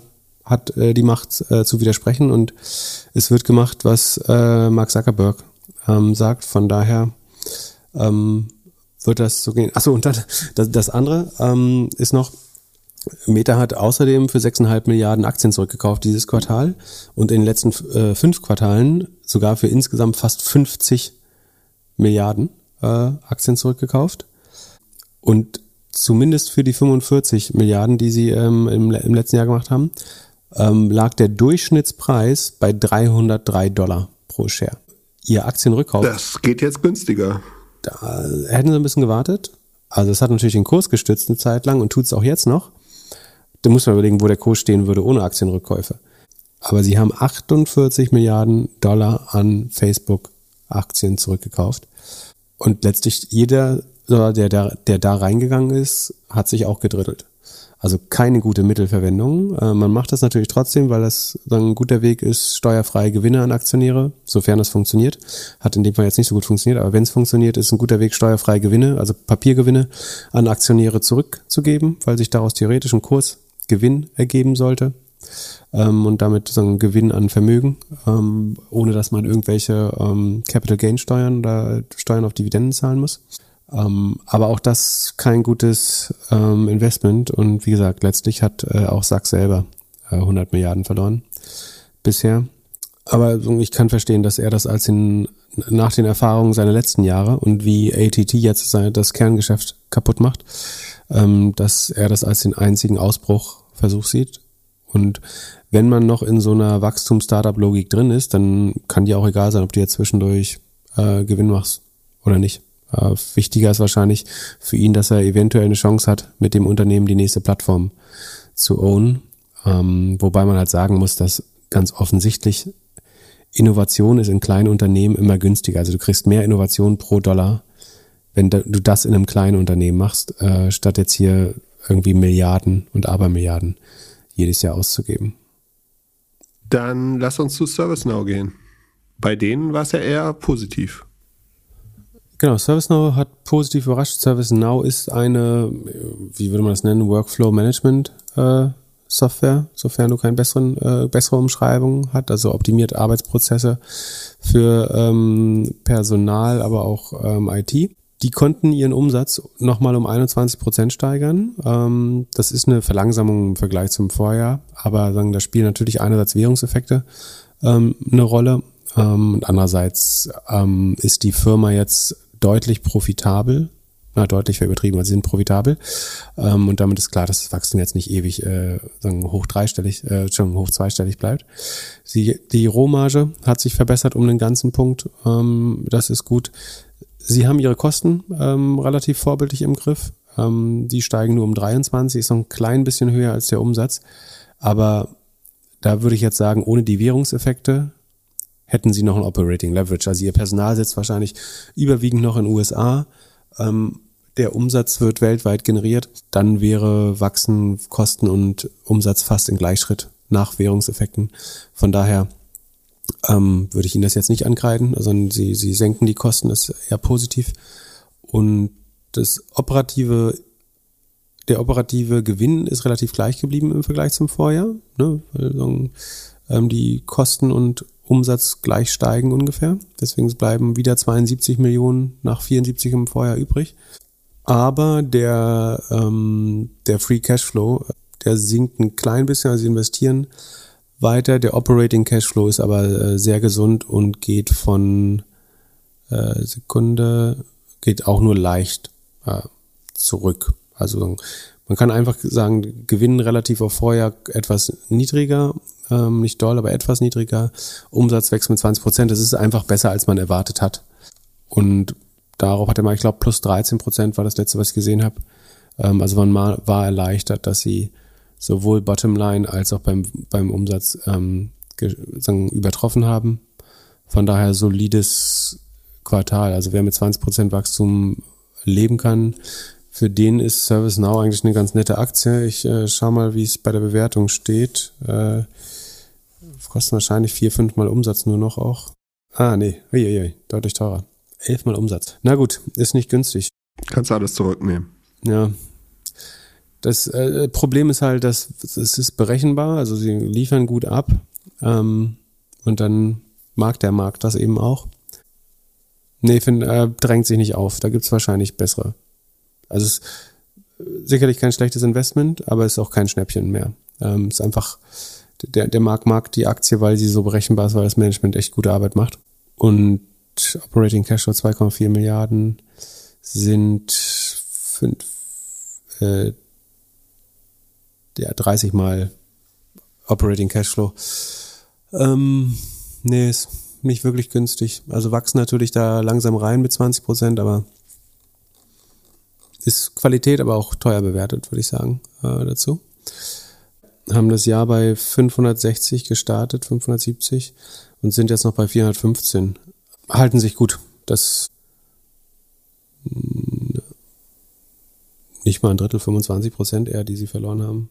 Und wie sieht's mit Apple aus? Boah, Apple habe ich noch nicht im Sheet, verspreche ich aber auch irgendwann reinzumachen. Muss man natürlich, ist die größte Company der Welt nach nach Saudi Aramco, glaube ich. Also hast du das noch mitbekommen, dass äh, hier Elon gesagt hat, Tesla könnte größer werden als Apple und Saudi Aramco zusammen? Ähm, das ist ja auch hier ein sehr mutiges Statement. Wie auch immer. Ähm, also Apple haben wir nicht im Cheat, aber sagen, die Grundaussage ist, ich glaube, sind so acht Prozent äh, gewachsen, also ganz ordentlich. 8,1 ähm, Prozent. Beim, beim Umsatz, Earnings per Share war klein bisschen besser als erwartet, Umsatz war klein bisschen besser als erwartet, also war mal insgesamt zufrieden. Haar in der Suppe, definitiv iPhone-Absätze relativ soft äh, mit 10 Prozent gegen dem Vorjahr. Mac Revenue war 25 Prozent über dem Vorjahr, aber da gab es ja neue äh, Generation. Rohmarge leicht besser als erwartet. Problematisch sicherlich, ähm, was so ein bisschen dazu geführt hat, dass sie, glaube ich, verloren haben, ähm, aber nicht deutlich, ist, dass das Service Revenue ähm, nur 5% gestiegen ist zum Vorjahr. Das ähm, und damit weniger ähm, Anteil am Gesamtumsatz hat als äh, zuvor. Das eigentlich will man den Umsatz beim Service Revenue ja steigern und ich könnte mir vorstellen, dass das einer der Gründe ist, warum man jetzt bei den bei den App Stores Steuern und Regeln nochmal nachlangt und an die Werbeeinnahmen da teilweise ran will, ähm, dass man das Service Revenue äh, weiter steigern muss. Also das ist das Haar in der Suppe, würde ich jetzt definitiv beim Service Revenue und dem relativ schwachen iPhone-Absatz sehen. Insgesamt aber eigentlich äh, gute Zahlen, sieht man ja auch am Kurs. Der, der Markt ist nicht erschreckt. Äh, alles gut bei Apple, würde ich sagen. Aber ich, Apples größtes Risiko sicherlich ist gerade, es gibt, also das Kerngeschäft ist, glaube ich, super gemanagt, ähm, alles gut. Die zwei großen Risiken sind ihr sagen, erhebliches China-Exposure natürlich, sowohl beim Absatz als auch bei der Produktion. Und das andere, dass dieser Traffic Acquisition Cost Deal mit Google irgendwann ähm, sich mal vorgenommen wird, dann fehlt ihnen 20, dann fehlen ihnen 20 Milliarden Reingewinn, ähm, wenn der verboten wird äh, den man nicht so schnell ersetzen kann mit einer eigenen Suchmaschine. Ähm, das wäre sicherlich äh, auch schlecht für Apple, aber ansonsten natürlich eine hervorragend geführte Firma, die gut funktioniert. Und dann, überraschend, ich sehe gerade, fast plus 11% After Hours Pinterest. Da wäre ich ja eigentlich von ausgegangen, dass die eine ähnliche Bewegung wie Snap oder Facebook machen. Ja, hätte ich auch gedacht. Bei Pinterest lege ich mich das zweite Mal in die Nesseln. Ich würde ja denken, dass sie unter der E-Commerce-Schwäche stark leiden. Ein Denkfehler dabei, kann man schon mal sagen, ist, dass Pinterest 80 Prozent seines Umsatzes äh, in den USA macht. Und da ist E-Commerce sicherlich auch schwächer, aber da gibt es keine schrumpfenden Umsätze ähm, oder so, weil die ganze Corona-Welle dort ein bisschen mehr geglättet ist. Ähm, du hast nicht so ganz so schwere Vergleichswerte zum Vorjahr. Der, prinzipiell wächst äh, der, der, der Retail-Umsatz online und offline noch. Von daher trifft sie das nicht so hart. Das war sicherlich ein Denkfehler. Sie wachsen mit 8,2 Prozent ungefähr auf Niveau des Vorquartals, aber es ist ein klares Wachstum zum Vorquartal und zum Vorjahresquartal. Ähm, aber das Wachstum ist jetzt weder schneller noch langsamer geworden. In USA wachsen sie mit 15 Prozent, in Europa minus 3,4. Da weiß man jetzt auch ohne die Währungseffekte wären es wahrscheinlich eher plus 10. Ähm, und im Rest der Welt plus 29. Auch da würde ich von negativen Währungseffekten aus oder adversen Währungseffekten ausgehen. Das heißt, äh, da wachsen sie wahrscheinlich auch noch ein bisschen schneller eigentlich. Ähm, so. Ähm, kann man ja mal beim Nutzerwachstum schauen. Rest of the World. Ah, nee, das ist gar nicht so stark. Sekunde. Komisch, haben sie wirklich die Monetarisierung so stark verbessert, aber die war auch furchtbar schlecht vorher. Ähm, genau, dann problematisch aber, also Topline, Umsatzwachstum ganz oben im Sheet, da wachsen sie halt äh, halbwegs gut mit 8%. Bottomline unterm Strich, dadurch, dass ihre Kosten aber auch mit 40% wachsen ähm, und insbesondere Marketing und Sales fast mit 50%, ähm, verschlechtert sich das Operating Income aber nochmal deutlich. Also sie machen jetzt minus 10% operative Marge. Das war mal sagen, zu Corona-Hochzeiten plus 20%, plus 21%. Das heißt, sie rutschen jetzt immer tiefer in die roten Zahlen. Dieses Wachstum aufrechtzuerhalten kostet ordentlich Geld, was sie insbesondere Marketing ausgeben. Wer durch Deutschland, gerade durch deutsche Großstädte zumindest läuft, der sieht immer mal wahrscheinlich Out-of-Home-Kampagnen schon von Pinterest. TV weiß ich nicht, ob sie, dazu gucke ich nicht genug Fernsehen, aber ähm, zumindest in den Straßen sieht man äh, Pinterest-Plakatkampagnen. Das heißt, sie investieren jetzt wirklich in Nutzerwachstum, nachdem das Nutzerwachstum ja in den letzten drei Quartalen zum Stillstand gekommen ist. Ähm, und speaking of Nutzerwachstum, das war so um die 433 die letzten drei Quartale und hat so, nachdem es zurückgegangen ist vom absoluten Corona-Höhepunkt, als sich da alle neu eingedeckt haben und so, ist es runtergegangen. Dann gab es so ein Plateau über drei Quartale bei 433 Millionen Nutzern. Und jetzt geht es auf einmal wieder hoch auf 445. Ähm, das äh, weckt fast meinen Argwohn. Das ist erstaunlich starker Anstieg äh, wieder ähm, schon. Getrieben aus allen Geografien eigentlich. Also es wachsen alle Märkte drei Millionen mehr aus den USA, drei Millionen mehr aus äh, Europa und sieben Millionen mehr aus dem Rest der Welt.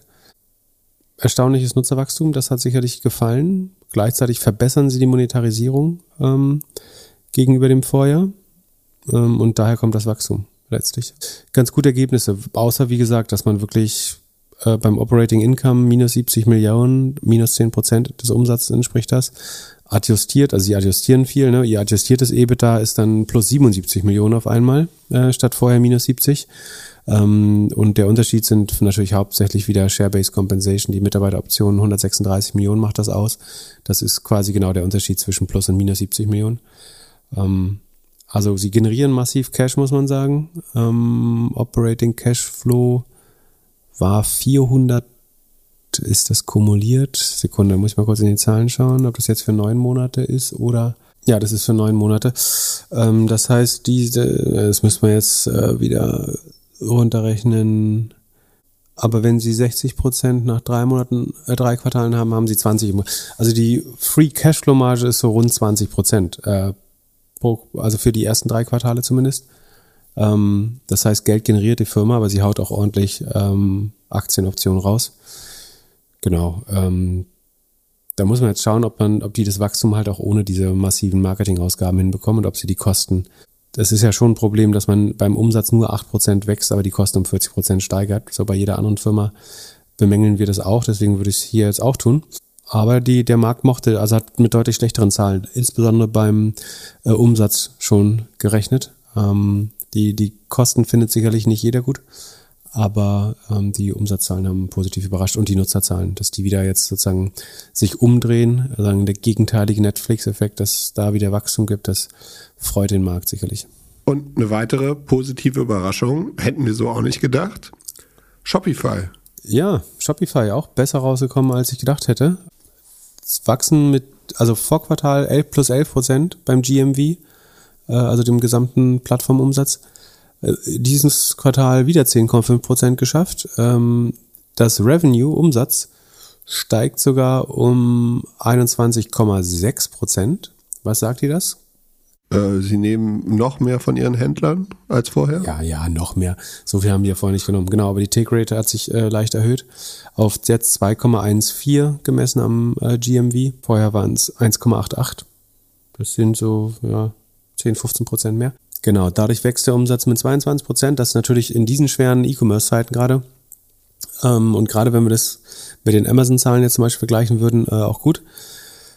Problematisch hier einerseits die Rohmarge fällt von 54 auf 48,5 Prozent. Äh, das ist, weil der Umsatz dann doch nicht so stark steigt wie die Personalkosten zur Erbringung dieses Umsatzes.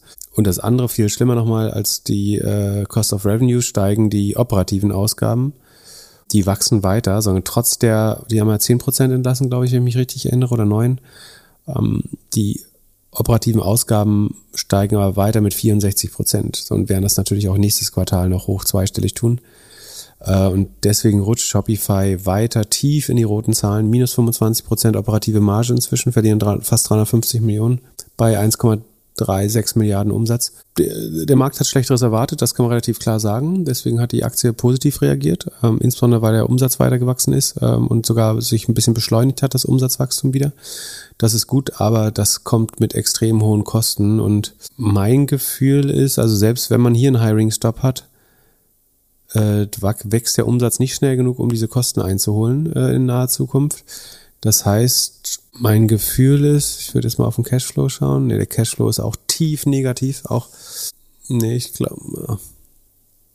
Also man könnte sagen, wenn die operativen Verluste nur aus Aktienoptionen bestehen, das sind 150 äh, Millionen im Quartal, die gerade auf Rekordhoch auch sind übrigens, dann könnte man sagen, vielleicht können sie es längere Zeit so machen. Aber sie verlieren wirklich, wirklich auch Cash mein Bauchgefühl ist, dass, also entweder haben sie Glück, dass das US-Geschäft ähm, schneller wieder anzieht und sie wieder auf 30 Prozent Wachstumsraten kommt, kommen kurzfristig, dann hätten sie viel Glück. Ansonsten, glaube ich, müssen die auch nochmal an den Kosten arbeiten, ehrlich gesagt. Und ein Hiring Freeze würde nicht reichen, äh, glaube ich. Vielen herzlichen Dank.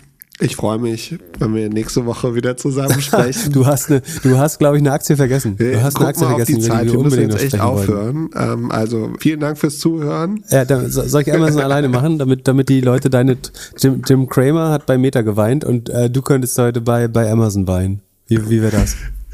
Nein, äh, lass uns natürlich, äh, ich mache Also Witze. wenn du es nicht Lass machen willst, machen wir es einfach so, dass Jan Ja, spielt, doch. noch, spielt noch mal dein Statement vom letzten, vom letzten Podcast ein zu, zu Amazon, äh, sagen, wie stark die aufgestellt sind. Und ähm, dann mache mach ich einfach kurz den Realitätscheck. Wollen wir es? Ja, Oder bleibst ja, du? give me, bleib ruhig bei Give mir. me the reality. Ich bin doch nett. Ich reib, ich reib's dir doch nicht unter die Nase. Nee, nee, ist in Ordnung. Wir können es auch nächste Woche nochmal besprechen. Aber also äh, Amazon, ich war überrascht. Äh, heute Morgen habe ich äh, natürlich gleich gecheckt online, äh, wie es gelaufen ist und äh, Du siehst auch Es 20% ging- dünner aus, finde ich. Wie, wie, fühlt, wie fühlt man sich 20% leichter? ja, 10% leichter, aber es ist nur die Kameraeinstellung. Erzähl mir, was ist los? Äh, Was hat der Markt anders gesehen als ich? Oder wie ist die Wahrheit? Also die guten, also wer hätte gedacht, dass Amazon seinen Umsatz um 15 Prozent, also die Vorquartale als Einordnung waren Umsatzwachstum 7,3 und 7,2 Prozent. Wer hätte gedacht, dass sie plus 15 Prozent machen? Gegen schwere Makrowirtschaft, gegen schwere Wechselkurse, 15 Prozent ähm, in Dollar. Topline eigentlich ein super Ergebnis, würde ich sagen. Äh, hätte ich jetzt nicht mitgerechnet, ehrlich gesagt. Habe ich äh, vermutlich auch niedriger taxiert. Dann, wo es ein bisschen komplizierter wird schon, ist also die Rohmarge ist um 1 Proz- 1,5 Prozent runtergegangen von 56,8 auf 55,3. Auch nicht so schlimm, würde ich sagen. So, dass, wenn wir sehen, wie bei den Fashion-Retailern allein die Rohmargen purzeln, ist jetzt ein Prozent zu verlieren, ähm, wo man sich wahrscheinlich ein bisschen überladen hat mit Inventar auch, beziehungsweise, das können wir gleich mal sagen, sie haben sie, also überladen wäre übertrieben, aber ähm, ihr Inventar liegt jetzt, ich würde mal im Vergleich zum Umsatz sprechen, das äh, sagen, ist greifbarer. Ähm, Im Moment haben sie, oder im Vorquartal hatten sie, das ist ja eigentlich wichtiger, im Vorquartal hatten sie 69 Prozent des Umsatzes als Inventar rumliegen. Das war vor einem Jahr nur 42 Prozent. Ne? Also sie haben im Schnitt doppelt so viel Ware, nee, Entschuldigung, 50 Prozent mehr Ware rumliegen, obwohl sie sagen, kaum wa- gewachsen sind. Ähm, und da sie dies, diesen Wert haben sie aber gesenkt von äh, 69 auf jetzt nur noch 63 Prozent. Also das Lager leert sich ein wenig und normalerweise wird das im Q3 eher aufge, aufgestockt für Weihnachten. Also normalerweise ist Q3 das, der höchste Lagerstand. Jetzt ist Q3 aber niedriger als Q2. Also sie haben Lager abgebaut, dabei nur 1% Rohmarge verloren. Das finde ich eigentlich relativ beeindruckend. Das heißt, relativ gesehen Inventories äh, etwas gesenkt. Sie brauchten dafür deutlich mehr Marketingausgaben als normal. Wir erinnern uns noch, dass sie während Corona bei nur noch 5% Marketingquote waren. Jetzt sind sie auf 9% hoch. Und die Marketing, das kann man auch mal sagen, dass, dass die Einnahmen aus Advertising kompensieren auch nicht mehr 100% ihre Marketingausgaben. Das war zwischendurch mal so ein lustiger Fakt. Ähm, das ist jetzt auch nicht mehr der Fall, sondern man hat wirklich von einem Vorquartal, Vorjahresquartal, also vor zwei Jahren war die Marketingquote 5,7, letztes Jahr 7,2 und jetzt bei 8,7 Prozent der Umsätze investiert man in Marketing. Äh, Also schon erheblich. Dafür konnte man aber, wie gesagt, die, die Inventories ein bisschen senken. Ich glaube, das ist schlau, das so zu machen, ähm, weil die Nutzer, die man mit dem Marketing gewinnt, die hat man für immer. Die Inventories verliert man nur einmal und die Gross Margin. Ähm, von daher, das ist ja auch, ich- glaube, jeder, der die Freiheit hat, das zu tut, tun und der merkt, dass Marketing noch Sensitivität hat, also dass Leute auch positiv auf das Marketing reagieren, der sollte lieber dann das Marketing hochfahren, ähm, um dann die Logistik auch besser auszulasten. So, die Fulfillment, um Logistik waren wir gerade. Auch hier sind die Kosten, also sie steigen noch um 11 Prozent, aber der Umsatz steigt ja um 15 Prozent. Ähm, die Fulfillment-Kosten nur um 11, das heißt relativ gesehen sind die Fulfillment-Kosten gesunken. Das ist auch ein. Also die Amazon-Ergebnisse sind total durchmischt. Ne? Das ich erkläre gleich, warum es im Ergebnis 20 Prozent runtergehen. Oder ich glaube, inzwischen sind es auch nur 14 Prozent oder 13, aber der Schock war am Anfang minus 20 Prozent. Aber es gibt durchaus viele Highlights in den äh, Ergebnissen, nämlich unter anderem, dass die Fulfillment-Quote sinkt. Und zwar von äh, Vorquartal waren es noch 36 Prozent, jetzt sind es 34,7. Das ist zwar ein bisschen höher als im Vorjahr, aber wir haben ja auch brutale Inflation. Ne? Das ist also die Fulfillment-Kosten sind gegen locker 10 Prozent Lohninflation nur ein Prozent gestiegen und äh, also relativ gesehen und prozentual kleiner als im Vorquartal und im Quartal davor. So, das heißt, die kriegen langsam ihre Fulfillment-Kosten im Griff durch bessere Auslastung, weil Amazon wieder wächst. Ähm, wahrscheinlich durch ein paar Effizienzmaßnahmen auch, aber das würde ich jetzt eher als ein gutes Signal sehen. Und obwohl sie das Third-Party-Geschäft, was eigentlich einen höheren Fulfillment-Anteil am Umsatz hat, Das erklären wir jetzt diesmal nicht nochmal. Dann äh, zu den letzten oder vorletzten Amazon Earnings, da kann man sich das nochmal erklären lassen. Dadurch, dass sie weniger Eigengeschäft machen und mehr Fulfillment-Geschäft, sind anteilig die Fulfillment-Kosten eigentlich, steigen sie sowieso immer mehr und dann gegen diesen Trend nochmal die gesenkt zu haben, ist, finde ich, einen guten Fakt. Wie gesagt, beim Marketing sieht es genau anders aus, aber das ist schlau oder halte ich für schlau. Forschung und Entwicklung haben sie relativ stark von 13 Prozent des Umsatzes auf 15,3 Prozent des Umsatzes auch gesteigert. Das ist eine 36-prozentige Steigerung gegenüber dem Vorjahr. Sie investieren irgendwo noch weiter massiv in Technology und Content, heißt das bei Ihnen? Achso, das sind äh, natürlich, ich glaube, allein eine Milliarde aus Herr der Ringe. Also es sind äh, viele, dadurch, dass das Technology und Content heißt, ist das nicht nur Entwickler, sondern auch äh, die Ausstattung der Bibliothek von Amazon Prime, die da mit reinfällt. Deswegen steigt das wahrscheinlich noch ein bisschen äh, überdurchschnittlich. Dagegen rechnen müsste man dann ja die Subscription Revenues unter anderem. Genau so. Ähm, Gemeinkosten steigen auch, sind aber nur 2,4 Prozent des Umsatzes einigermaßen im Griff. Ähm, Gesamtkostensteigerung 17,6, das ist mehr als das Wachstum gerade aber nur ein kleines, klein bisschen mehr. Für so eine, sagen, schwere Zeit, wie es gerade ist, finde ich es eigentlich, also da sehe ich jetzt deutlich mehr Kostendisziplin als bei den anderen Big Tech Firmen. Von daher sehe ich da jetzt keinen Grund drauf rumzuhacken. Trotzdem sinkt die operative Marge auf zweieinhalb Milliarden, also bei 127 Millionen Umsatz, 127 Milliarden Umsatz natürlich, bleiben 2,5 Milliarden operativer Gewinn hängen. Das ist knapp die Hälfte vom Vorjahr. Also das, der, der Gewinn schrumpft schon zusammen. Ähm, das ist auch schwer jetzt ähm, in, in den Zeiten da nicht zu verlieren. Sie, sie haben Überkapazitäten aufgebaut, das haben wir beschrieben. Die Logistik wird prozentual wieder günstiger werden, gerade im Weihnachtsgeschäft. Da könnte die auf 32 Prozent sinken, von jetzt 35 äh, prozentual gesehen. Von daher, also Weihnachtsgeschäft wird natürlich sowieso besser, aber da, da sollte man wieder mehr Operating Leverage sehen und dass äh, man mehr und mehr reinwächst. Wobei Amazon gesagt hat, und das ist einer der Gründe, warum sie verprügelt worden sind, sie rechnen für das Weihnachtsquartal nur mit 5% Wachstum ähm, im Schnitt. So, sie haben eine Spanne angegeben, der Mittelwert wäre 5%. Da glaube ich, das werden sie deutlich übertreffen. Sie sagen 144 Milliarden, haben sie selber geguidet. Ich glaube, sie werden deutlich näher Richtung 150 Milliarden kommen. Ähm, oder Sekunde könnten sie die sogar übertreffen.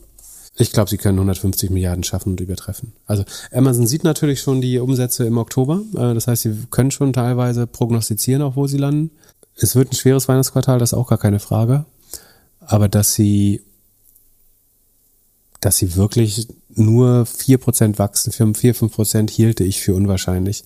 An dem Punkt würde ich jetzt eigentlich sagen, bei minus 20% hätte ich Amazon gesagt, kann man überlegen, ob man die also ich muss mal gucken, wo ich ausgestiegen bin eigentlich.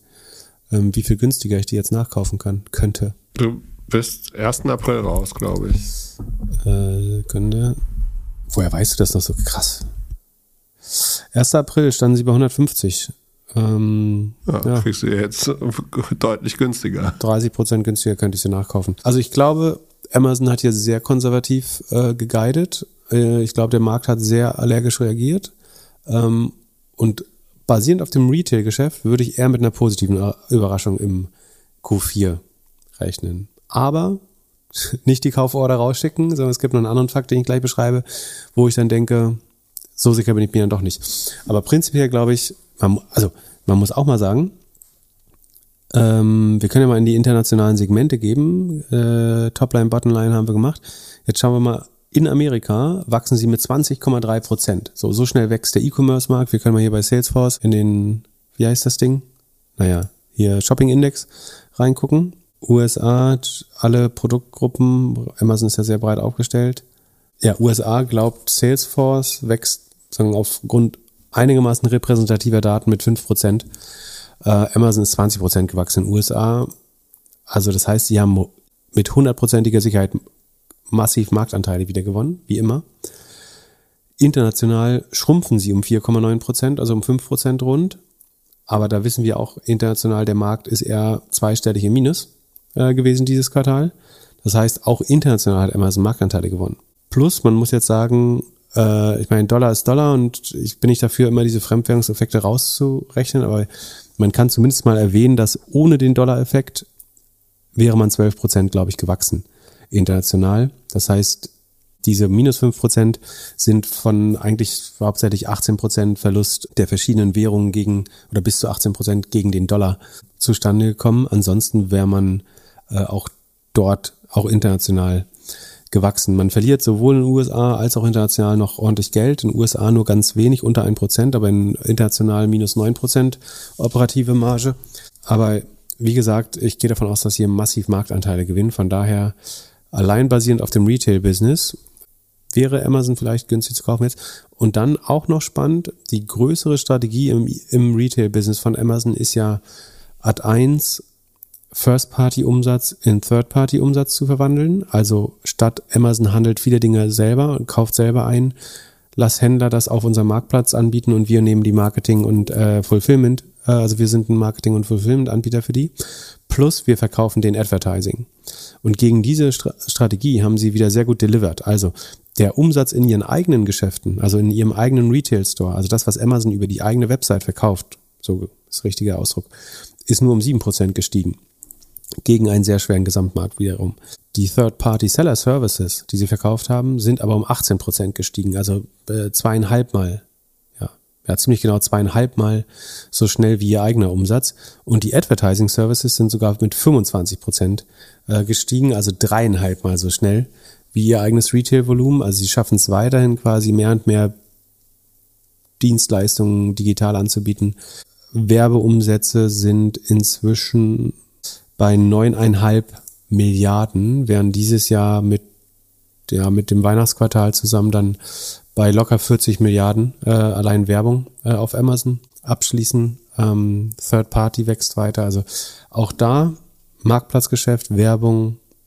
Wer hätte gedacht, dass Werbung nach wieder mit 25 Prozent wächst? Das war auch schon auf 17 Prozent runter zwischenzeitlich mal im zweiten Quartal. Ähm, das sieht alles gut aus. Und der, der eigentliche Bummer ist, was haben wir noch, worüber haben wir noch nicht gesprochen? Cloud unter 30 Prozent gewachsen. Genau, ich sagen, ich habe ja gesagt, wenn das Microsoft-Wachstum unter 38 ist, müsste man zumindest gut hingucken bei AWS. Im letzten Quartal oder die letzten drei Quartale, kann man mal sagen, ist das Cloud-Wachstum von Amazon von 39,5 auf 36,6 auf 33,3 gegangen und jetzt unter 30. Ja, und damit, ähm, und da spielen Währungseffekte keine so große Rolle. Also das ist wirklich ähm, echte Inanspruchnahme, die da gesunken, äh, nicht gesunken ist, aber weniger lang schnell wächst. 27,5 Prozent Wachstum sind deutlich weniger als im Vorjahr waren es fast noch 40 Prozent. Jetzt wächst die AWS Cloud nur noch um 27,5 Prozent beim Umsatz. Gleichzeitig schrumpft die Marge. Die liegt nämlich nur 10 Prozent über Vorjahr also der, der, der, der operative Gewinn liegt nur zehn Prozent über Vorjahr und dadurch geht die operative Marge von 30,3 auf 26,3, also um 400 Basispunkte äh, oder vier Prozentpunkte geht die ähm, operative Marge des Cloud-Business zurück. Das heißt, wir haben jetzt ein Cloud-Business, was nicht mehr mit 30 Prozent wächst und was nicht mehr eine 30 Prozent operative Marge hat. Natürlich ist AWS trotzdem sagen eine, also Cash-Maschine, sagen da kommt trotzdem über 20 Milliarden ähm, Reingewinn raus äh, im Jahr. Und die subventionieren letzt oder halten Amazon insgesamt über Wasser. Und dann diese 20 Milliarden würde man wahrscheinlich ja irgendwo mit nicht mit ne, sicherlich nicht mehr eine Trillion, aber mit über fünf bei dem Wachstum mit über 500 vielleicht 700 Milliarden bewerten. Und äh, Amazon Insgesamt ist nur 1,13 Milliarden wert, also deswegen eigentlich auch die Hypothese Amazon ist schon ähm, günstig bewertet, glaube ich. Äh, und ich glaube eigentlich, das Retail-Geschäft ist auf einem guten Weg. Das Problem ist aber A, ist, wie hoch kommt man wieder bei, beim E-Commerce-Geschäft, kommt man wieder auf 20 Prozent Wachstum hoch? Und, und wie gesagt, 20 Prozent Wachstum heißt bei Amazon ja Sekunde in GMV-Zahlen, also es wären 100 Milliarden mehr Umsatz, äh, mehr GMV und Umsatz im, also mehr GMV, Punkt, ähm, im Jahr. Ob Amazon die finden kann, weiß ich nicht. Das heißt, die Frage ist, ist das so ein bisschen auch über der Kuppe und wird jetzt ein bisschen langsamer wachsen? Und Corona hat das nur ähm, verschleiert. Oder kann Amazon nochmal über 20 Prozent wachsen? Das äh, ist eine große Frage. Ähm, und das gleiche ist beim Cloud-Business so. Ob der Cloud ist das jetzt, dass die Leute die Hose voll haben und erstmal keine Software ordern und ein bisschen mehr auf Kosten achten? Oder ist es so, dass auch das Cloud-Business einfach more mature, wie sagt man, ähm, in eine Reifephase, in eine Reifephase eintritt und die Wachstumsraten halt dann sagen, das ist der natürliche Gang der Dinge, irgendwann auch wieder runterkommen.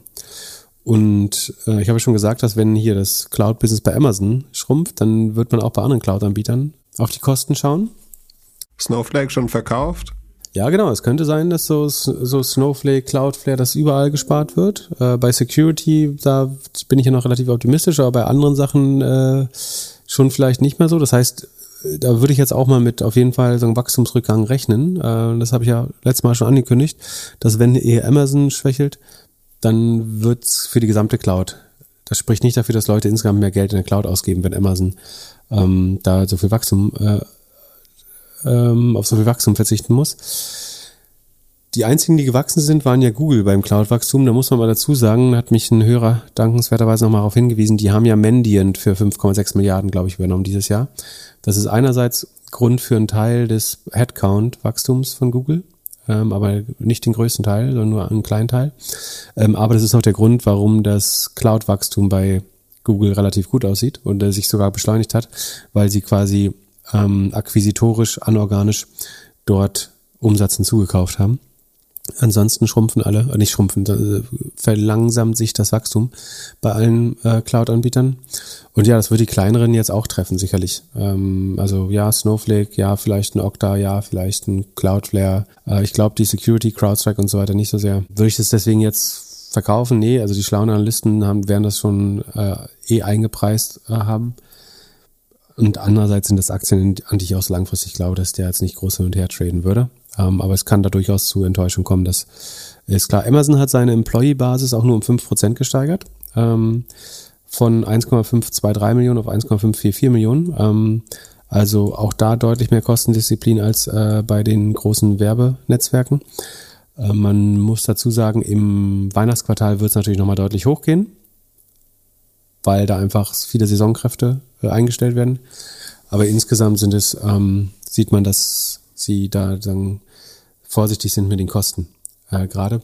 Und achso, das hatte ich ja letztes Mal auch gesagt, ne, dass auch bei AWS wurde teilweise Hiring Freeze verkündigt. Dann war das eben doch die richtige Vermutung, dass es da bei Marge und bei Umsatz schlecht aus, bei Umsatzwachstum schlecht aussieht. Von daher bin ich mit so ganz froh inzwischen, wobei man sagen muss, Amazon hat äh, ein Drittel verloren seit Jahresbeginn. Ne? Das ist, äh, hättest du ein Facebook besessen oder so, wäre es viel schlimmer. Das ist relativ gesehen noch ich glaube, der S&P ist so 20 Prozent runter, also noch eine relativ resiliente Tech-Aktie und schon nach wie vor gut positioniert. Es gibt Fantasie, dass man AWS rausspinnt. Es gibt, wie gesagt, wenn sich Retail wieder beschleunigt, wäre auch alles gut. Äh, die Margen sehen super aus insgesamt. Wenn Jeff ähm, seine Freundin verlässt und wieder als CEO anfängt, dann verdoppelt sich die Aktie auch sofort wieder. Da bin ich mir nicht ganz so sicher, aber ähm, ich weiß, dass du dich freust, wenn deine Prediction da wahr wird. Ähm, ja, aber das Negativszenario der Vollständigkeit halber. Also warum könnte dieses, warum könnte E-Commerce bei Amazon eben nicht mehr 20 Prozent wachsen in Zukunft?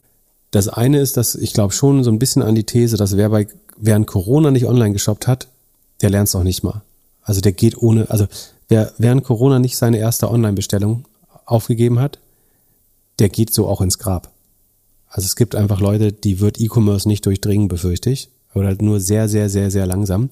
Ähm, und die werden wir nicht erreichen. Das heißt, da müsste man auf Generationswechsel äh, hoffen, nämlich dass ähm, die Generation, die für die Amazon selbstverständlich ist, einfach reicher ist und mehr konsumiert in Zukunft. Und da ist aber das Problem, dass die, die von unten kommen, da ist die Frage, ist das überhaupt noch, ist Amazon überhaupt noch deren präferierte Shopping-Plattform? Also sagen die ganz Jungen, kaufen die nicht irgendwann eher auf TikTok, Instagram und Shopify ein? ähm, und kriegt Amazon die noch? Oder ist, ist Amazon am Ende nicht so dieses äh, Boomer und Gen, was sind wir? Gen, Gen Y? Nee. Was sind wir denn? Gen Z. Millennials?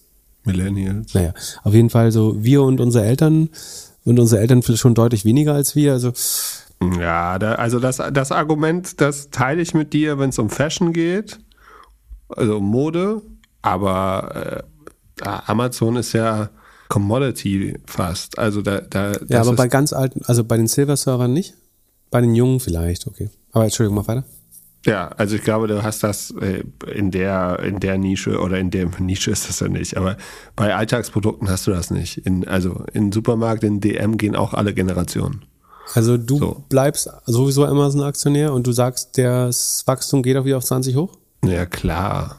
Also die, die zwei jahres kager ist jetzt runter auf 15. Das könnte der Tiefstwert. Nee, kann er nicht, weil dann jetzt noch drei schwache Quartale kommen.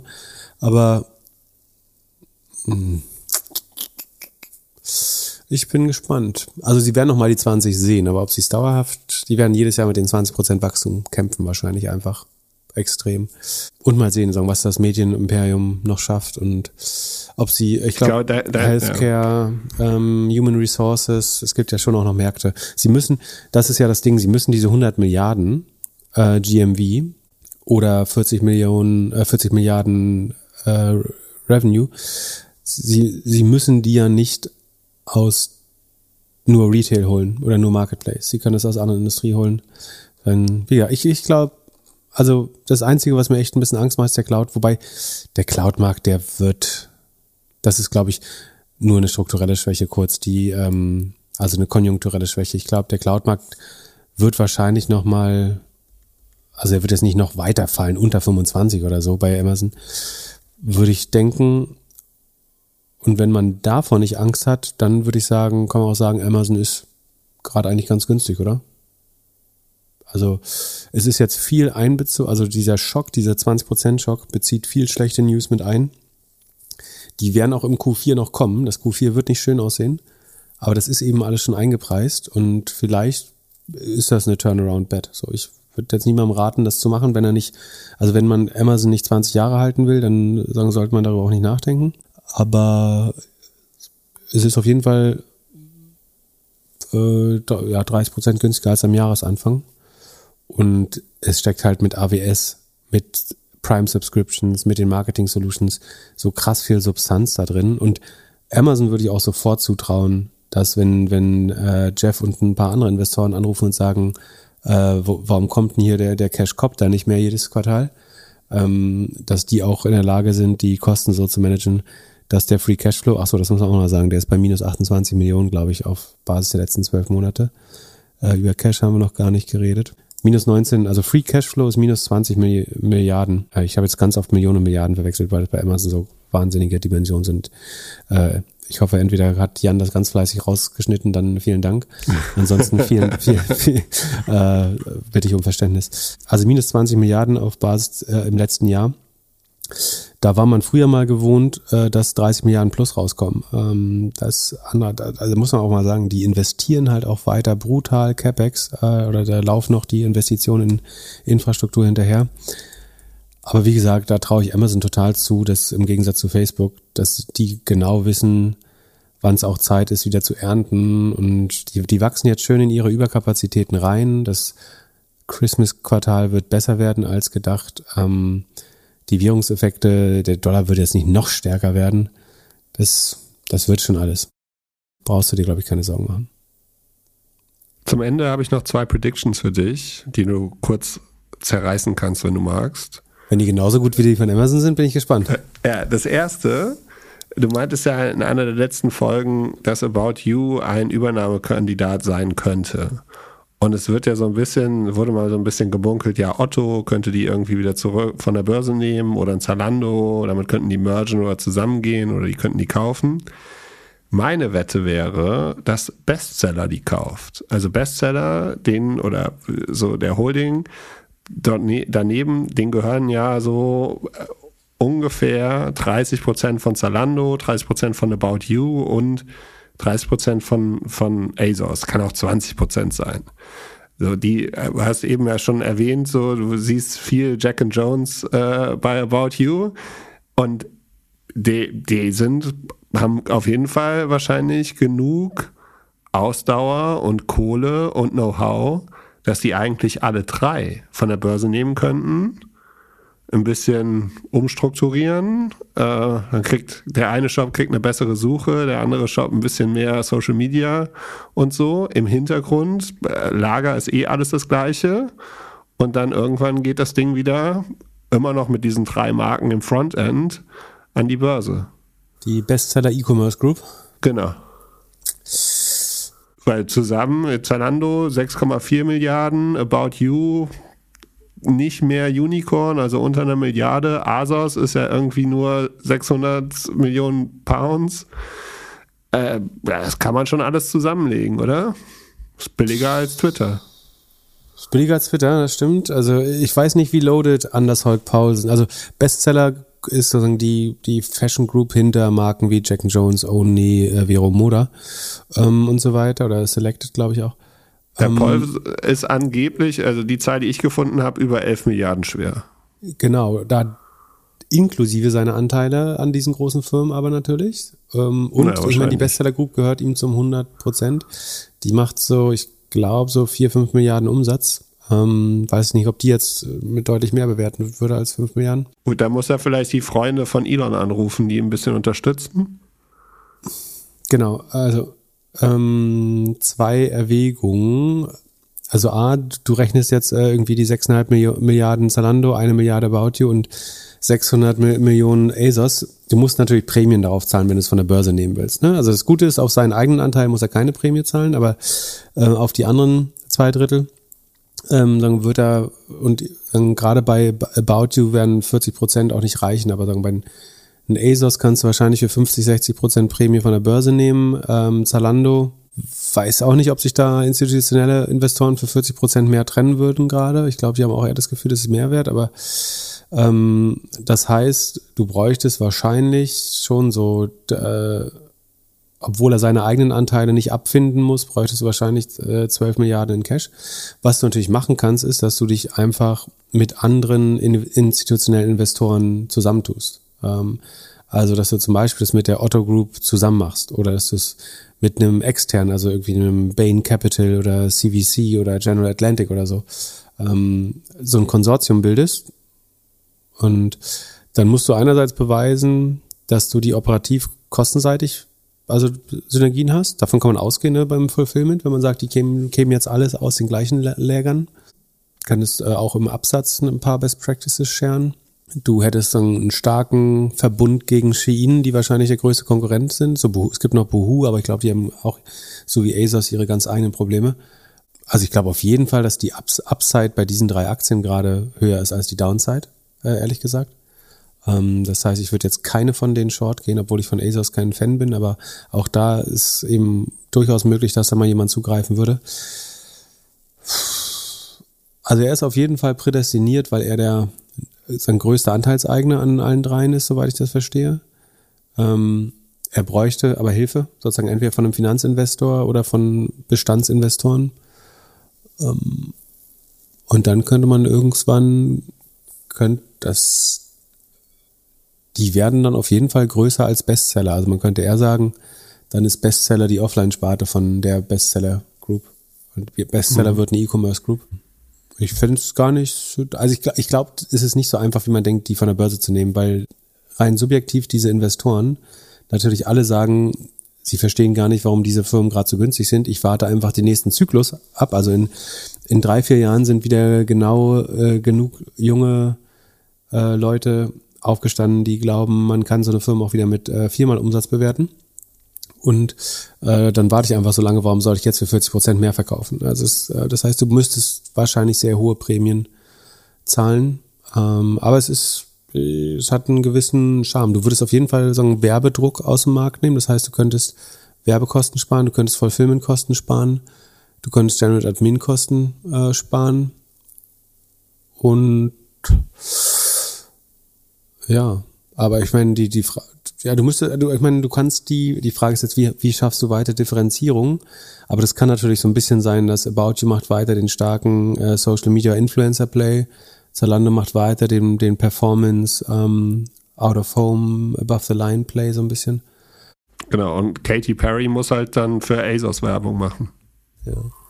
Ähm, ich habe jetzt gesehen, die, Ko die Kollektion, die sie gemacht hat, ist groß, nachdem ich mich letztes Mal so ein bisschen despektierlich äh, geäußert habe. Ähm, also einerseits gibt's ein, habe ich ein Video gesehen, wo sie das äh, Leopardenkleid trägt, was noch schlimmer ist als das, was ich gesehen hatte vorher, das Bild. Andererseits äh, ist die Kollektion natürlich viel größer und da gibt's äh, auch einigermaßen anständige Teile. Ja, okay, also ich, ich würde es nicht ausschließen. Und äh, ich, ich, ich glaube auf jeden Fall, dass alle drei Aktien gute Übernahmewetten sind. Und selbst wenn sie nicht übernommen werden, dann gehen die halt mit dem nächsten großen Zyklus wieder hoch. Mode wird weiter gekauft werden. Das, äh, wie sagt Tarek immer so schön, du gehst ja nicht nackig raus oder so. Wer sagt das? Sagt Tarek das immer? Ich weiß nicht. Aber äh, ich hier, ich, also mal, ich als sozusagen äh, Pass pro Toto für die gesamte Gesellschaft, selbst mit 50 Prozent hatte ich gestern keinen Bock einzukaufen, weil das Erlebnis nicht geil war. Aber es wäre Ja, bei einem anderen Retailer auch nicht besser gewesen. Ja, und deswegen sitzt du mir hier nackt gegenüber. Äh, genau, deswegen habe ich keine Hosen an, weil, weil ich keine Bosch-Chinos mehr, mehr im Schrank hatte. Ähm, ja, nee, irgendwann muss ich wieder äh, welche kaufen. So, und äh, letzte und zweite Prediction für heute. Also äh, erstmal vor der Prediction. Wir schaffen es leider nicht zu streamen nächste Woche. Also es wird diesen Monat oder äh, nächsten Monat, also November, kein Twitch von uns geben. Aber dafür, es werden wir noch announcen, wann, machen wir natürlich eine große Weihnachtsparty. Und Prediction geht auf Twitch und Discord. Und zwar ist äh, bei Twitch ja in den letzten Wochen irgendwie so ein bisschen, äh, gab es ein bisschen schlechte, schlechte News, weil sie von den Top, also diesen 70-30-Split, den sie eigentlich bei den Top-Streamern hatten, der wird bald Mitte nächsten Jahres auf 50-50 sein. Also Knossi wird weniger Geld bekommen. Noch weniger? Und äh, Boah, noch weniger. verdienen wir noch eh kein Geld schon, oder? Und äh, aber es gibt keine Alternative. Doch. Weil You Onlyfans. ja, möglich, aber YouTube scheint nicht wirklich so die Alternative zu sein. Da kann man zwar streamen, aber der Chat ist nicht so gut. Und meine Prediction wäre, dass Discord in den Markt reingeht, weil die haben sowieso alle Gamer, die haben der Chat, die große Community und die könnten doch einfach vorneweg auch noch ein Interface bauen, in dem dann Leute von außen zugucken können. Und die, die Streamer hätten das erste Mal die Möglichkeit, irgendwie mit ihrer Community auf die, deren Discord-Server zu wachsen. Ich weiß nicht, ob die das Streaming auf Discord machen. Also es gibt einen großen Trend gerade, dass Communities oder dass Creator und Influencerinnen versuchen, ihre Audience zu verlagern von Instagram äh, und Twitter und was weiß ich in Kanäle, die besser monetarisierbar sind. Das kann OnlyFans sein, das kann Discord sein, das kann Ghost sein, Substack, was auch immer. Also du baust dir eine kleinere also eine Paid Community, wo vielleicht nicht jeder drin ist, aber deine Lieblingsfans oder die, die total verliebt sind in dich oder keine Ahnung, gar nicht ohne dich können, die wären da Mitglied. Und das ist wahrscheinlich sagen, einer der besten, besten Wege zu monetarisieren. Ähm, das heißt, dass Instagram, Twitter und so weiter nur noch Marketing-Tools werden oder TikTok. Und die Monetarisierung machst du eben in deiner eigenen Community. Ich glaube, das wird stark so kommen. Daran glaube ich. Wird man deswegen auch das Streaming selber schon dort machen? Ich glaube eher, dass, also es ist eine valide Hypothese, äh, kann eintreffen. Ich würde dagegen halten. Ich glaube eher, dass mehr und mehr Leute werden auf Twitch sagen halt, komm in die Discord-Gruppe, komm in die Discord-Gruppe. In der Discord-Gruppe spielen wir Live-Slots nächstes Mal. In der Discord trinken wir live- Live-Alge. Ähm, sagen, dass du, dass du Twitch, TikTok, Instagram wären Marketingkanäle für Content. Und dann die echte Community und der Austausch, das wird äh, eher auf Discord passieren. Da wäre ich auf jeden Fall dabei. Es kann auch sein, dass die, die Frage ist, was baut Dis Discord dann noch für weitere Engage? Also du kannst ja Audio jetzt schon streamen, ne? Mhm. Und Video streamen kann ich noch nicht? Doch. Ja, also ich kann das letztlich schon. Es gibt nur nicht so eine Discovery darüber, ne?